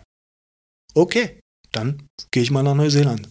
Gucke ich mir das da halt mit an. Die Mhm. hatte von mir einen tätowierten Arm und ist dort irgendwie einem Tätowierer aufgefallen und hat gefragt, ey, wo hast du den Arm machen lassen? Ja, hier mein Freund aus Deutschland, der ist Tätowierer und äh, ach so, ja, cool. Und dann hat die irgendwann gesagt, kann der hier einfach mal arbeiten? Ja, klar. Soll vorbeikommen. Und dann Hm, war ich geil. in Neuseeland Und hast dort gearbeitet? und hab dort In der gearbeitet. Zeit, wo sie das äh, Dings gemacht Sie hat. hat dort ihren Scheiß gemacht Ja. und ich habe meinen Scheiß gemacht. Das war großartig. Ja. Aber wie kann man sich das da vorstellen? Oder das Studio? Street Shop, von vorne bis hinten. Ich habe zum ersten Mal so richtig Street Shop äh, erlebt. Das heißt, Unstrukturiert. Äh, Naja, strukturiert war das einfach nur, okay, der hat früh um 11 aufgemacht und abends um 6 definitiv zu. Und Okay. es gab das, was an der Wand klebte. Und ansonsten hast du halt ähm, strukturmäßig, ja, der, der Typ war pünktlich. Du hast eine, Mittags-, eine getimte Mittagspause gehabt, so, das war dem auch wichtig. Aber letzten Endes, du hast halt Dienstag angefangen und hast bis zum Samstag durchgeballert. Und zwar richtig durchgeballert. Jeden Tag drei, vier Tattoos gemacht, unterschiedlich groß. Der hat sich halt aus dem Netz, also keine Ahnung, alles war hinterwäldlerisch, alles war irgendwie krass, aber der hatte irgendwie einen Internetzugang und der hat sich wirklich jedes Stück Flash, was irgendwie greifbar war, aus dem Netz runtergezogen. Und ich, der hat so die klassischen Moneymaker runtergezogen. Und wir haben, glaube ich, teilweise auch die, die einfach die, die Matrize hin und her getauscht. So. Ach, du machst jetzt gerade das. Warte mal, das habe ich doch vor zwei Stunden gemacht. Warte hier. Nimm. Das ist schon die richtige Größe. Genau das Travel. Genau an dieselbe Stelle. Aber diesmal mit dem roten Stein statt dem blauen. Okay, Feuer. Und stilistisch auch alles von A bis Z. Ja, stilistisch immer nur Moneymakers. So. Ja. Also da, der selber hätte gern viel mehr so diesen Aaron Kane Biomechanik-Kram gemacht. Ähm, mir ist total Latte. Ich wollte einfach nur tätowieren und viel tätowieren. Und ja, die Leute, was wollen die Leute haben? Von chinesischen Schriftzeichen über den klassischen unten am äh, unten an der Wirbelsäule muss ein Tribal hin. Oberarm, Tribal, irgendwas. Feuer. Mhm. War völlig Latte. Äh, Und Zeichenstile war jetzt auch sowieso nicht von Kunden so äh, Interesse da, oder? Um Gottes Willen. Ja. Also wenn du denen gesagt hast, hier, ich kann dir das so umzeichnen, haben die sich angeguckt, wieso solltest du das tun? Es sieht doch super aus. Ja, ebenso. Was willst du mir jetzt verkaufen? Naja, wir können es individualisieren. Ich so, was? Also verschlechtern. Wa- wa- Warum? Warum? Das, mir gefällt das. Ja, okay, ich hab's verstanden. Wie lange war das? Ähm, das erste Mal waren es ein bisschen was über drei Monate. Und ich bin dann später, sie war immer noch in Neuseeland, ich bin dann nochmal runter, weil ich bin nur auf dem Touristenvisum hin. Mhm. So, und da musstest du damals ja noch ein bisschen aufpassen. Konntest ja nicht einfach mit Haufen Equipment einreisen, ohne dass da jemand, ohne dass da jemand gesagt hat, du, warum schleppst du hier eigentlich so tonnenweise Tattoo-Scheiß mit rein? So, Ja. hm, ja äh, ich tätowiere meine Freundin, aha, na klar, fuck off, Rückflug, oh nee. So, dann war ich nochmal für äh, fast drei Monate unten und später, viel, viel später nochmal für zwei Monate, aber in einem Mhm. komplett anderen Laden. So, das war dann mein letzter Auslands-Guestspot war 2010. War das letzte Mal in Neuseeland. Mhm. Und da dann aber immer wieder zurück ins Dark and Beidzeit dann. Nach den ersten beiden Malen Neuseeland ja, und dann auch noch ein bisschen zu Hause gearbeitet, weil die Chemie nicht mehr gestimmt hat und die stimmte ab dem Punkt eigentlich auch nicht mehr richtig. Ich bin dann zwar nach dem Zuhausearbeiten nochmal dort aufgeschlagen, aber du hattest einfach keinen Bock mehr. So, du hast einfach zu viel auch von der Welt gesehen, du glaubtest eh, okay, Kraft dessen, was du alles gesehen hast, weißt du sowieso besser, wie es läuft. Ja. Also machst du deinen eigenen Scheiß und habe dann erstmal so zu Hause gearbeitet, dann später in, äh, in einem anderen Laden in Leipzig, der zu dem Zeitpunkt gerade aufgemacht hatte und der irgendwie irgendeinen Grund hatte, dann doch noch einen Tätowierer, der länger in Leipzig arbeitet, sich mit reinzunehmen. Mhm. Ging es einfach um Geld. Wie hieß denn der? Der hieß damals Takatiki. Ah ja, kenne ich vom Namen. Hm? Ja, so, das war ein Pärchen, die waren gerade frisch hochgezogen, äh, kamen beide aus München, haben geglaubt, hier in Leipzig fliegt die Kuh und szenemäßig ist alles so geil und du dann so, was ist los mit ihm? was ist mit euch?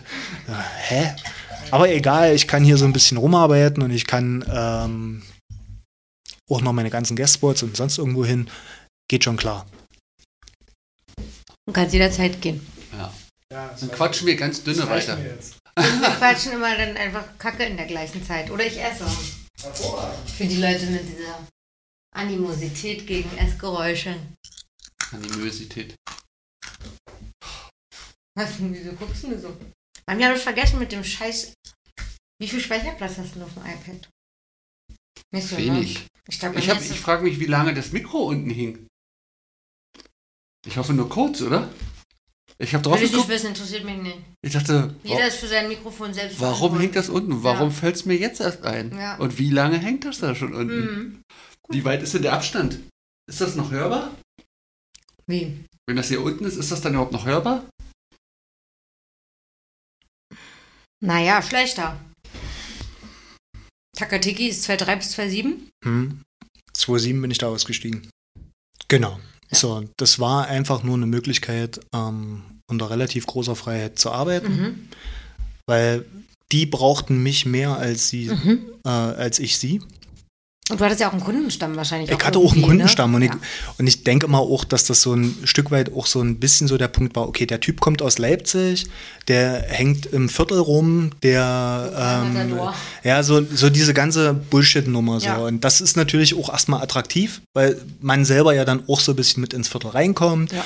und natürlich sich dann auch ein bisschen sowas draus verspricht. Entweder, okay, ich bin endlich mal Teil von irgendwas und ich kann hier mitmachen, bla bla. So, auf jeden Fall war das ähm, auch so eine, naja, so ein Grund mit dort mitzuhängen. Mhm. So. Oder die, dass die sich mit mir abgeben und auch auf die Bedingungen, die ich ja gestellt habe, auch locker mit eingehen konnten. Mhm. So. eine Bedingung zum Beispiel war ja, dass ich so viel reisen konnte, wie ich wollte. Mhm. Und noch so viel in der Gegend rum tätowieren konnte, äh, wie ich wollte. So. Und das war erstmal, war ja eine Win-Win-Situation für beide. So. Mhm. Und das endete dann 2007. Und es endete dadurch, dass ich mit meiner damaligen Freundin nach ähm, Kanada gegangen bin. So für ein Jahr. Mhm. So.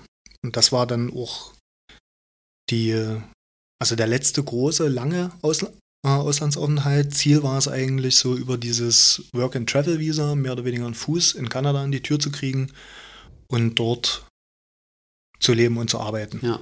So, die Kontakte gab es vorher schon. Ähm, ich habe 2003 das erste Mal in Kanada gearbeitet, in Calgary. Und ich bin immer wieder dort an dem Platz zurück. Habe vorher immer noch mal in anderen Städten versucht, irgendwie einen Fuß in die Tür zu kriegen. Es hat nie geklappt. Mhm. Aber ähm, ja, das war dann so der Punkt. Mhm. So. Warum wolltet ihr dahin? Na, ich fand Kanada erstmal so. Für mich hat sich dort arbeitstechnisch alles erfüllt, was ich mir je irgendwo gewünscht hätte. Erstmal muss man sagen, dass der Typ, ähm, bei dem ich dort gearbeitet habe, mir 2003 eine Welt vom Tätowieren gezeigt hat, wo ich gesagt habe, so, oh, das geht, das mhm. funktioniert, das ist ja Wahnsinn. Das war der Erste, der mir auch erklären konnte, warum meine Maschinen scheiße sind oder mhm. warum sie scheiße laufen. Und er konnte mir auch erklären, warum das mit den Nadeln nicht so funktioniert, warum ich scheiß Nadeln habe, weil du ja immer noch irgendwelchen scheiß deutschen Kram gekurft hast, wo du mehr Löcher gestanzt hast als irgendwas anderes. Und dann hat er dir auch Adressen gegeben, wo du den ganzen Kram hättest herkriegen können. Und du bist einfach dann mit Equipment ausgestattet gewesen, wo du halt sagen könntest, so rein equipmenttechnisch habe ich allen anderen erstmal, zumindest in der Blase, in der ich mich bewegt habe, was voraus. Mhm. Und der hatte dir dann auch eine Art Arbeitsethik mitgegeben, äh, 2003, die ich ja bis zu dem Zeitpunkt gar nicht kannte. Der Typ hat fast ausschließlich äh, Custom Work gemacht. Der ist früh um sechs aufgestanden. Wer war das? Wie hieß der? Scott Feldone. Mhm. Der hat, äh, den sein Laden heißt Eternal Image. Mhm. Und das war halt abgefahren so. Das war der Erste, der halt gesagt hat, ja, deine Arbeiten sind cool, aber das ist scheiße, das ist scheiße, das ist scheiße, das ist scheiße und das und das kannst du mit dem und dem besser machen. Und, und ich so, hä, na, aber wegen hier Tattoo-Maschine, bla bla bla. Und der so, naja, Moment. Und dann lässt er dich erstmal eine Tattoo-Maschine auseinandernehmen, erklärt dir die Teile, wie was miteinander zu tun hat und dann äh, macht es zum ersten Mal in deinem Kopf, ah, deswegen funktioniert die ganze Scheiße mhm. nicht. Ah, okay. Cool. So, und er hatte natürlich auch Bücher, Zeitschriften. Der hatte die ersten Tattoo Artist Magazines zum Beispiel. Ja. Ähm, äh, damals auch Justapox hatte äh, so Sondereditionen vom ähm, übers Tätowieren. So. Mhm. Und der hatte halt ein unheimliches Wissen schon und er hatte auch genügend Connections und konnte dich einfach daran teilhaben lassen. Das war zum ersten Mal, dass ich gesagt habe, so, ja, hier ist, hier ist geil, hier könnte ich eigentlich bleiben. Ich kann von ihm so viel lernen. Der kann. Und ich bin immer noch so unabhängig, weil das, was der Typ mir lernt, macht mich immer unabhängiger von irgendwelchen Sachen. Mhm. Und dann haben wir zusammen die erste Tattoo-Maschine zusammengebaut und das war wie so, oh, das geht. So da hast einfach. dann praktisch mal eine Lehre, dann die zweite Lehre bekommen sozusagen. Ganz genau. Also der hat mir arbeitsethisch sehr, sehr viel mehr vermittelt. Vor allen Dingen auch so Sachen vermittelt, die dich in deinem eigenen Antrieb ja schon irgendwie so ein Stück weit mit bestätigt hatten. Mhm. So, denn du weißt, was scheiße läuft, aber du erstmal sehen musst, was alles cool laufen kann und wie es auch cool laufen kann. Dann bist du dafür natürlich viel, ähm, viel aufgeschlossener. Du siehst die ganzen Sachen in einem anderen Licht und du kannst, siehst vor allen Dingen auch, dass du nicht alleine bist. Ich wollte gerade sagen, du hast ja auch schon damals dann bei Dark and Brightside ja gemerkt, wenn dir, als dir das schon so auf die Kette gegangen ist, dass der Kunde da so leiden muss, mehrere Stunden, bis die mal anfangen, hast du ja auch schon ein bisschen gemerkt, wie Genau, was du, du, nicht gut findest. Du, genau, du wusstest, was du nicht gut findest. Du hast versucht, es natürlich nicht zu machen. Ja. Aber du hast natürlich dann auch immer wieder mit dem Ding zu kämpfen. So. Also ja. Du kommst dann halt hin, du bist schon seit einer Stunde am Tätowieren und äh, dein Chef taucht halt auf mit einer großen Sonnenbrille im Gesicht und du weißt, das könnte heute länger dauern. du bist mit dem Boot, musst drinnen bleiben, ja. Also der hat ja auch so eine neue Haltung äh, verpasst in Kanada. Der hat, ja, der, na, der, hat, der hat ja das nicht Oder von außen auf, ja. auf äh, oktroyiert, sondern der hat einfach dadurch, dass er sagt, nö, ich bin um neun in meinem Laden, um elf schließe ich auf, ich mache die Zeichnungen um neun bis um elf, fange ich die an und dann guckst du dann, was der für einen riesigen Zeichenstapel hat und dachtest nur so, Alter, das ist das, was ich in einem Monat mache, machst du hier in einer Woche. Hm. Ähm, ja. Und Du konntest zum ersten Mal auch ähm, mit dem Geld, was du dort verdienst, dir Dinge kaufen, die du brauchtest, um zum Beispiel auch für dich nochmal neu zu bestehen. Mhm. So, du hast die ersten richtigen Farben bekommen. Starbright zum Beispiel. Mhm. So, das war erstmal geiler Scheiß. Vorher hatte ich irgendwelchen Kram aus Neuseeland mitgebracht, der von irgendjemandem in der Garage zusammengeschmissen wurde. Der war auch schon besser als alles, was du in Deutschland bekommen hattest. Aber das war halt nochmal eine komplett andere Nummer, als was ja. du da gekriegt hast. Auch die Nadeln waren anders. Die haben damals über Cam Nadeln bezogen. Zwar, er hat sie zwar auch noch selber gelötet, aber er hätte auch gesagt, ja, ja, du kannst die auch kurven, wenn du willst. Fertig. Mhm. Wie fertige Nadeln. die muss man nicht selber schmieden? Nee. Krass. Mhm. Ja, und das waren halt so eine Punkte, wo also dem Typen bin ich bis heute dankbar. Ohne den wäre es nie so weit gekommen. Mhm. Was hat der, wenn du sagst Custom, was hat der stilistisch gemacht? Das ist der Punkt, der hat damals alles gemacht. Also hat, war, die Zeit war es noch. Ja, genau, das war die Zeit, wo. Zeichnet, aber genau. kein Stil, sondern. Ja, wo du dich vor allen Dingen auch nicht auf einen Stil festlegen konntest. Ja, ja. Wenn da jemand reingekommen ist und der wollte eine Kanada-Flagge haben, dann hat er eine Kanada-Flagge bekommen. Ist da jemand reingekommen, der wollte ein japanisches Sleeve haben, dann hat er versucht, in seiner Art und Weise, dieses japanische Sleeve nachzuempfinden mhm. oder zu, zu bauen, was der andere haben wollte. So. Und hat da aber auch von vornherein gesagt, ich versuche so wenig Referenz wie möglich zu benutzen, weil ich möchte ja, dass der Kunde kommt ja zu mir, weil es mein Sleeve ist, mhm. was er haben will.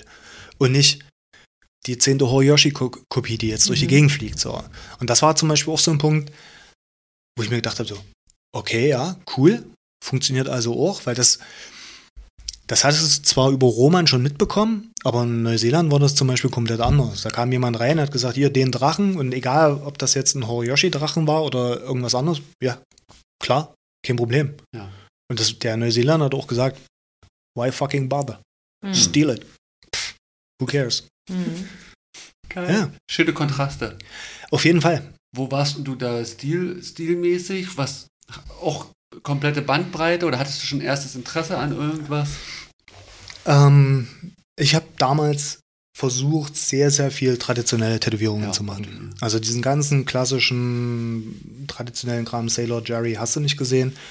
Und was dann halt dazu kam, war dieser ähm, so, so ein amerikanischer Einschlag, wo du dann plötzlich überall so Bandagen um Flügel gefunden hast und irgendwelchen Unter Unterkiefer durch die Gegend hast fliegen Ja, ja. sehen. So, so ein Scheiß halt. So, und das war mir halt extrem, das fand ich cool, das war mir wichtig, sowas zu pushen und zu machen. Also versuchst du es natürlich. So. Mal mehr oder mal weniger. Und dann bist du wiedergekommen aus Kanada? Ja. Und das war auch der letzte große 2,7, ja. Guestspot. Das war das letzte Geil. große Ding so. Dann Ja. hatte ich, ähm, Bist du nach Leipzig dann wieder direkt zurück? also ich habe immer versucht, aus Leipzig rauszukommen. Es hat irgendwie nie geklappt. Selbst als man dann in Berlin irgendwie dann mal kurz Fuß gefasst hatte oder zumindest versucht hat, Fuß zu fassen, es hat einfach nie funktioniert. so. Und man muss auch dazu sagen, es war halt auch viel einfacher. Also schon damals in, in, in, in Leipzig Fuß zu fassen und zu machen als in Berlin Mhm. oder sonst irgendwo. Wo hast du es hier versucht? Ich habe im Blut, Oder wann? ich hab's im Blut und Eisen versucht. Ich hab's im für immer versucht. Ich habe mal eine Woche bei Lowbro Tattoo Parlor gearbeitet Nee, gar nicht. und. ich habe mal so in anderen Läden in, in Berlin angefragt, aber das war halt auch alles, die haben auch alle gesagt, was willst du hier? Alter, wir sind hier zwei Wochen im Voraus maximal ausgebucht, wir machen maximal eine Tätowierung am Tag, wenn es gut läuft, kommt hier ein Tourist durch, aber wir haben hier keine Arbeit für dich. So. Mhm. Und es war auch okay, also letzten Endes hat es wahrscheinlich auch äh, ein paar Tränen verhindert. So, und, ähm, die Frau, mit der ich in Kanada war, die hat dann später versucht, in Berlin eine Ausbildung zu machen. Und da habe ich dann gesagt, okay, ich bin zwei Wochen in Leipzig Mhm. und bin zwei Wochen in Berlin und in den zwei Wochen in Berlin suche ich mir hier einen Laden. Und bin Mhm. ich zuerst ins ähm, Blut und Eisen und später ins Für immer. Mhm. So, das war dann so, so 2011 rum, Errechnet. 2010, 2011. So, und Mhm. Vorher hatte ich in Leipzig schon meinen eigenen Laden dann aufgemacht.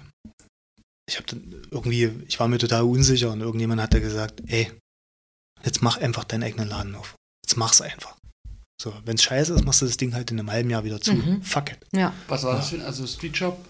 Er war an der Straße, aber es gibt, gab ja keine Laufkundschaft mehr. Oder es gibt ja eigentlich, ja, seit Mitte der 2000er da- dieses Laufkundschaftsphänomen eigentlich als solches nicht mehr. Mhm. So, und was mir damals zugute kam, war wirklich dieses, ähm, der Hahn im Korb. So, oder, ja, Szeneboss, dieser Mhm. Bullshit halt. So, die Leute kannten mich lang genug. Alle wussten, okay, der tätowiert, der scheint auch okay zu tätowieren, der ist auch kein kompletter Wichser. Ähm, ja, wir gehen zu dem. Und dadurch hattest du jetzt bei dieser neuen Welle an 18-, 19-Jährigen, 20-Jährigen, die nach Leipzig gespült wurden oder die halt plötzlich sich gedacht haben, okay, ich verlasse mein Elternhaus und lasse mich jetzt wild tätowieren, äh, ein Stein im Brett. Mhm. Und die haben dann gesagt, ja, los, lass dich bei dem tätowieren und das lief halt. Das war okay. Wie, wie sah da, wo du den Laden aufgemacht hast, in Leipzig das aus? Da gab es Dark and Brightside? Es gab Stark and Brightside, es gab Takatiki. Ja. Es gab im Werk 2 einen Tätowierer, es gab, es waren schon relativ viele. Es gab, ähm, also wir reden jetzt hier von diesem kleinen Königreich Konnewitz. Und zu dem Zeitpunkt, wo ich dann meinen Laden aufgemacht habe, gab es damals, glaube ich, sechs Läden. Mhm. So mit insgesamt vielleicht, wenn man es hochrechnet, maximal 20 Tätowierer. Alle hatten gut zu tun oder wie in Berlin? Alle hatten gut zu tun. Keiner konnte sich damals beschweren. So. Mhm. Und die letzte Rechnung war, also wo ich jetzt, wo ich ausgestiegen bin, waren wir bei äh, 40 Tätowierern und irgendwie 10 oder 15 Läden. Mhm. Jetzt? Jetzt. Vor einem Jahr. Vor zwei Jahren, wo ich ausgestiegen bin aus der ganzen Nummer. Mhm. Und da reden wir von einem, naja, das Was zieht sich, ja, zieht sich ja alles an der Magistrale entlang, wenn man das so möchte. Ähm, Da reden wir von einem, von einem Stück von vielleicht zwei Kilometern. Mhm. So, und das ist einfach aus dem Boden geschossen, wie ja hier Aber es auch. ist- klingt doch trotzdem wenig, finde ich. Ich finde jetzt wenig. Ich finde, es klingt wenig. Im Ja, Vergleich zu Berlin jetzt vielleicht. Ja. erst. Ja, Auch proportional im Vergleich zu Berlin. Nee. Aber du redest von Konnewitz oder von ganz Leipzig? Konnewitz. Ja. Nur von diesen zwei Kilometern. Zwei Da redest du noch Dann nicht. ist es natürlich nochmal was Da redest du nicht über die anderen Stadtteile. Nee. Da das, du warst Die hatten da ihre eigenen Tattoo-Universen oder Genau. gab es da einfach wenig Kultur, Tattoo-Kultur? Das fing gerade erst alles an. Du Also, redest von einer Blase sozusagen. Ja. na, du hattest diese Konnewitz-Blase, es entwickelte sich dann so ähm, die, die, die Blase im Leipziger Osten mit seinen eigenen Läden auf der Eisenbahnstraße. Ähm, dann gab es noch im Westen, also praktisch in Plagwitz, noch so eine Blase an Tätowierern. Und das war's so. Mhm. Und jetzt hast du eigentlich überall in der Stadt halt deine eigenen kleinen Welten, wo du dich tätowieren lassen kannst. Du musst das Viertel nicht mehr verlassen, wenn du Mhm. das möchtest. Hm. So, Und den Laden hattest du aber bis jetzt zuletzt. nein. Ich bin innerhalb von äh, äh, ich bin innerhalb von Leipzig so im regelmäßigen Abstand von zwei Jahren umgezogen und Aber immer mit eigenen Läden dann. immer mit eigenen Läden, Mhm. ja. So, genau. Das waren alles auch Straßenläden, bis auf den letzten. Der letzte war dann so die Hinterhof-Dachgeschossnummer. Mhm. Wieder am Anfang angelangt. Wieder am Anfang angelangt, so. War auch aufregend genug, einen Straßenladen zu haben. Was, was passiert? Also ich meine, was, wie, wie ist das Leben in Konnewitz in einem Straßenland? Also kommst du da mit der Straße in Kontakt? Oder Nee, es ist alles furchtbar zivilisiert. Nee, der Punkt, das ist richtig gehend langweilig, wenn man das so Ja. möchte. Nee. Äh, ja, na, ich meine, dieser Mythos ist halt auch bloß ein Mythos. Also wie Kreuzberg brennt, äh, in den 80ern ist es nie gewesen. Ja. Es brennen auch nicht permanent irgendwo Autos. Ähm, Bullen fahren auch nicht in komplett vergitterten Wannen durchs Viertel.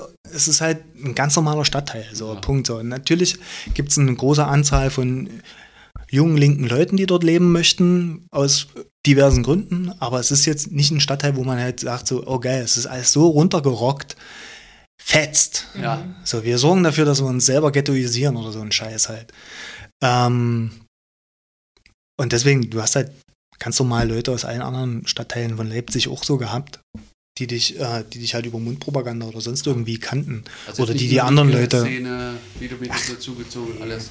Nee, das ähm, hätte auch nicht funktioniert. Mhm. So, dafür war das, war die, ist diese Szene ja an sich nicht groß genug. Und zum anderen ist die, ist die ja in anderen Stadtteilen auch schon bearbeitet worden. Also Ah ja, Ja. ja, gut, ja. So, und du hattest, äh, ich hatte halt einen, einen Mitarbeiter, der war da tiefer drin, weil er halt auch jünger war und halt auch viel mehr äh, noch in Kneipen gegangen ist. Viel mehr Lehrling noch oder Mitarbeiter? Mitarbeiter. Ich hat, hatte was? keine Lehrlinge. Nie. Lehrling hast du nicht gemacht. hm? Nee. Schluss damit. ähm, Felix Arzen. Felix Arzen, ja. Felix, Felix Arzen. Mhm. Der Felix Arzen. Der war dein Mitarbeiter. Der war mein Mitarbeiter. Wusstest du das, Sebastian? Ja, Achso. Top-Typ.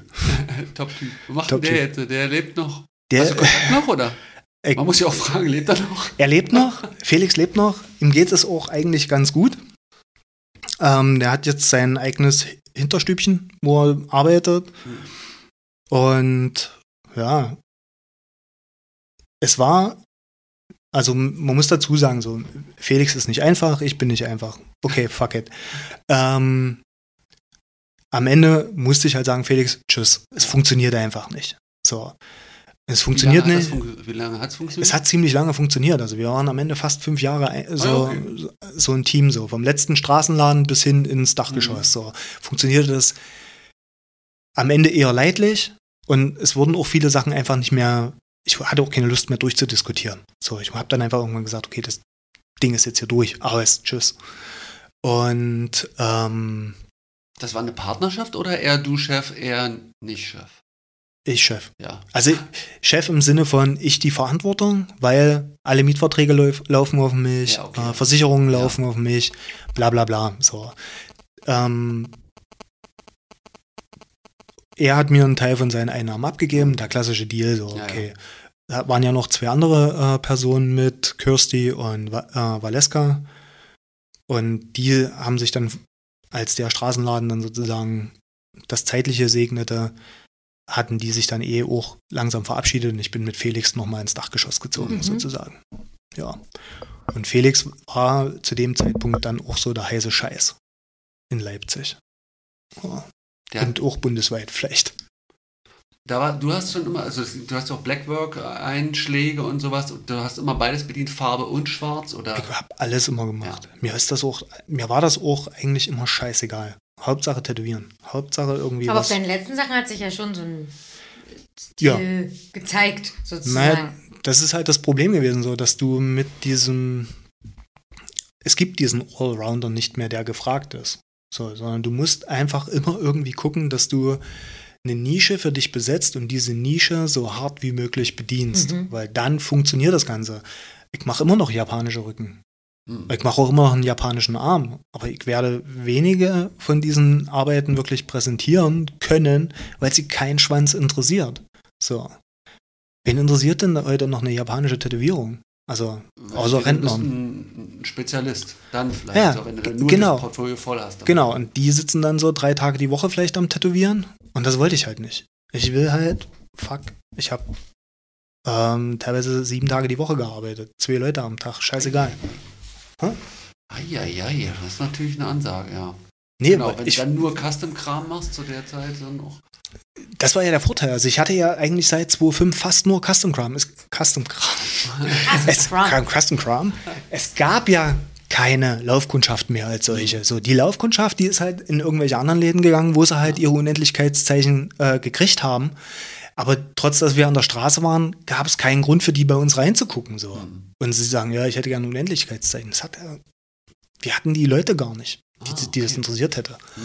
Ähm, ich hätte es cool gefunden, weil du hättest nie so easy Geld verdienen können wie mit Sternzeichen und mit, ähm, weiß der Geier was, so Kleinkram. Ja, das war ja auch das, warum ich teilweise so in Staaten arbeiten so geil fand. Hm. Ja, halt die Schnauze, setz dich hin, das sind nur ein Schriftzeichen, Mhm. Feuer. Geil. Also du hast ja praktisch den Stil angeeignet, weil du es musstest und ähm, gar nicht, weil du dich künstlerisch verwirklichen wolltest. Ich bin kein Künstler. Ja, genau. Das, Also, ich, Darauf wolltest du doch hinaus, ne? äh, Also die Frage hättest du auch einfacher haben können. Auch fragen können. So. Nee, das Ding ist, ich. Klar mag ich äh, Holzschnitte. Hm. aber das auch schon vorm Tätowieren. So, und klar mag ich irgendwie schwarze Sachen, aber auch schon vorm Tätowieren und so eine, die, wenn du dir jetzt irgendwie alte Punkrock-Platten anguckst, so, die haben eine gewisse Ästhetik. Wenn du dir alte Metal-Scheiße anguckst, die hat eine gewisse Ästhetik, das nimmst du alles mit. So, du kriegst es halt am, was hast du in den Du magst 90ern? bestimmte Stilistiken, aber die hatten nichts mit deinem. Die konntest du gar nicht Tattoo tätowieren, du und- konntest du gar nicht zu Geld machen. Ja. Hättest du irgendjemanden Anfang der, äh, Ende der 90er, Anfang der 2000er irgendwie einen schwarzen Arm verkaufen wollen, der hätte dich angeguckt, sag mal, bist du völlig behindert? Was ist denn mit dir? Hm. Ich will mir doch nicht einen Arm schwarz machen. na, na, dann hast du es mal gemacht, weil irgendwie die alte Grütze weg musste. Das Wikinger-Schiff, was nicht mehr so cool war plötzlich oder so ein Scheiß. Dann hast du halt den Arm schwarz gemacht und jetzt ist halt die Ansage, nee, auf dem Arm ist ja gar nichts. Ja, klar. Und du willst ihn trotzdem schwarz haben? Ja, na Logen, was ist denn mit dir? Bist du behindert oder was? Okay, suchen wir jetzt. Ja, ja. Setz dich halt mal. So hast du da praktisch diese Stilveränderung oder praktisch diese Moden, die sie gewechselt haben, immer mitbekommen. Dass deine Kunden kommen rein, verlangen Sachen von dir, wo du sagst, "Hä, wusste ich gar nicht, dass man das will. Ja, so in etwa, weil Ja. Was, was hatte ich mit diesem Internet zu tun? Ja. So, und das ist halt auch so ein Punkt. So. Du bist noch nie so ein Szene-Nerd gewesen, der dann überall rumwuselt, weil du vorhin noch meintest, ey, ich will dann auch Feierabend haben und äh, Nee, ich habe mit, ich hab mit Tätowierern nichts zu tun.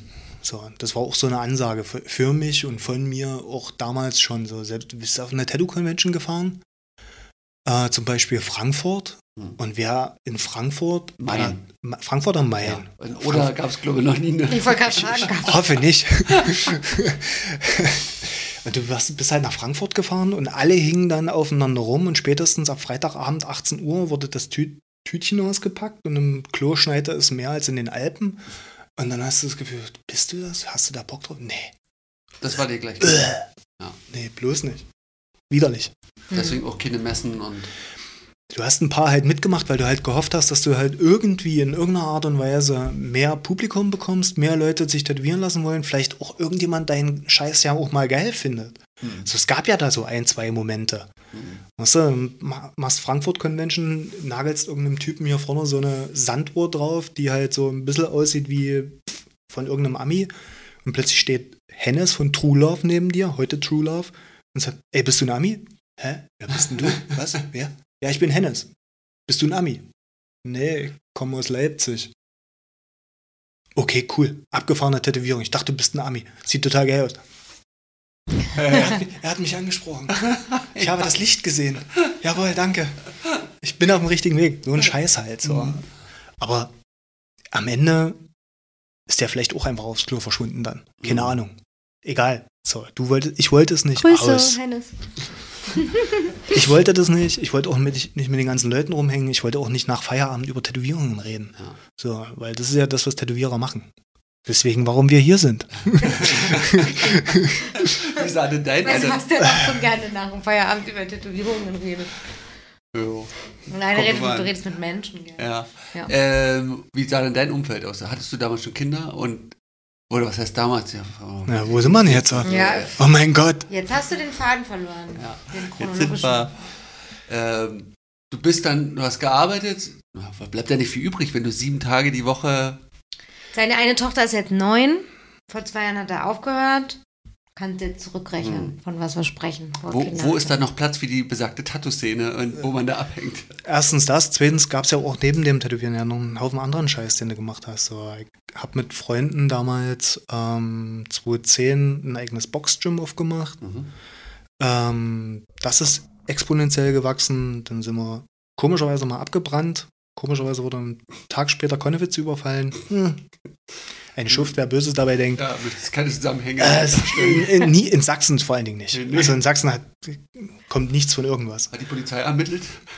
Ich glaube, sie haben davon geredet. Gesehen hat man es nicht. Ist egal. Sind halt Bullen. Ja, hast du das, das Gym neben deinem Tä- Tätowieren, obwohl Dann- du exzessiv. Genau. So, und dann hast du halt am. Tätowieren so ein bisschen zurückgeschraubt, weil du dann beim Sport einfach hochgedreht hast. So. Mhm. Und erst hast du zwei Einheiten die Woche gegeben und am Ende hast du fünf Einheiten die Woche gegeben. Mhm. Saßt noch im Vorstand, hast noch die ganze Scheiße mitgemacht, ähm, hast versucht noch irgendwie äh, Mensch, Arbeit mit Menschen zu machen und dann kam 2012 Martha. Mhm. Und damit war dann auch, ja, so Sachen vorbei. Da war das Studio, lief, äh, dieses äh, Boxstudio lief noch? Das Boxstudio lief jetzt bis vor zwei Jahren. Also Ah, okay. ich bin praktisch aus dem Tätowieren und aus dem Boxen gleichzeitig ausgestiegen. Ah, okay. So. Weil alles zu viel ausgebrannt oder tatsächlich wegen Kind? Ähm, nee, ähm, mit Kindern hatte das nichts zu tun. Beim Boxen bin ich dann irgendwann ausgestiegen, weil letztendlich du bist halt Vorstand, du bist Boxtrainer und du musst irgendwann mal. Was heißt denn Vorstand? Kümmerst Das war ein Verein. Das musst heißt, dich um du die ganze Vereinskram. machst ja. da halt die ganze Vereinskacke mit. Oh. So. Ist ja okay. Und irgendwann denkst du dir halt so, okay, wir haben jetzt so und so viele tausend Mitglieder. Tausend nicht, aber wir haben so und so viele hundert Mitglieder. Das Ding ist halt ziemlich groß und für, aus einem Verein schon längst rausgewachsen. So, also musst du dich halt irgendwie anders aufstellen. Und vor allen Dingen, du kriegst halt als Vereinsvorstand 200 Tasten im Monat. So, halt, das ist halt praktisch äh, über, den, über das Vereinsrecht gedeckelt. Das ist halt Ehrenamt, wird mit maximal 200 Euro im Monat bedient. Davon kannst du halt, wenn du dann überlegst, so, okay, 200 Euro, dafür gebe ich hier vier bis fünf Einheiten. Gib mir den ganzen zwischenmenschlichen Scheiß. Das ist eh eine Tätowierung. Mhm. Deswegen ja, das ist. So, hast du, oh, du willst eigentlich Boxen nicht hinten runterfallen lassen oder die Vereinsarbeit, du willst eigentlich auch nicht den, das Tätowieren hinten runterfallen lassen. Aber ich habe halt auch nie nach einer Stelle gefragt, weil wenn du Vorstand bist, fragst du nicht nach einer Stelle. Was soll Mhm. der Scheiß? Also, also wenn, muss das aus dem Vorstand rauskommen, ja, hier, pass auf, willst du als Trainer und als Vorstand eine Stelle haben, dann kriegst du so und so viel Kohle, dann hätte mich das abgesichert. Und dann hätte ich auch wahrscheinlich einfach sagen können, so, das läuft jetzt alles schon irgendwie nebenher. Das kriegen wir schon irgendwie auf der Reihe. So, aber so war es halt so, nee, es ist nur noch ein zu, so ein zu äh, Schustergeschäft. Das Mhm. wollte ich dann auch nicht mehr. Ja. Und du warst nicht mehr unabhängig. Du warst eingespannt in zu viele verschiedene Sachen und das ging einfach für mich nicht mehr klar. ja, das hört sich auf jeden Fall so an, ja, dass das ziemlich viel Kram ist. Oh. Und äh, wie, wie ist diese Idee zum Ausstieg? Kommt es plötzlich langsam? Wie, konntest dich leicht lösen? Gut, du hast noch nie Bock auf die Tattoo-Szene gehabt, dementsprechend verlierst du ja jetzt nicht eine Gruppe wo, oder. Naja, da, das ist ja völlig Latte. So, ich meine, was interessieren mich andere Tätowierer? Ja, das geht anderen bestimmt anders, aber. ich wollte gerade ähm, sagen, ja. Naja, dadurch, dass ich aber halt auch in so vielen Sachen meine Finger mit drinne hatte, hatte ich halt auch die Möglichkeit, sozusagen viele andere Ja. Einflüsse zu kriegen und viel anderes Feedback und zu kriegen. So, ich war nicht mehr darauf angewiesen, dass da irgendeiner sagt, ey, du bist so ein toller Tätowierer. Ja. So, Mhm. Zu dem Zeitpunkt wäre das wahrscheinlich eh schon völlig irrelevant gewesen. Wie ist das da im Boxverein? Ist das äh, im Vorstand hat man eine hohe Stellung und man ist an, du kannst dein Ego damit füttern oder Na klar, ja. so, du kriegst, also das ist eine ganz einfache Sache. Du kriegst eine Resonanz. Mhm. So. Du magst Boxen, seitdem du es machst. Du gibst was rein und Leute geben dir was wieder. Nur dadurch entsteht diese Resonanz und nur dadurch sagst du für dich selber, geil, habe ich Bock drauf, das mache ich weiter. Das ist ja beim Tätowieren nicht anders. Ja. So.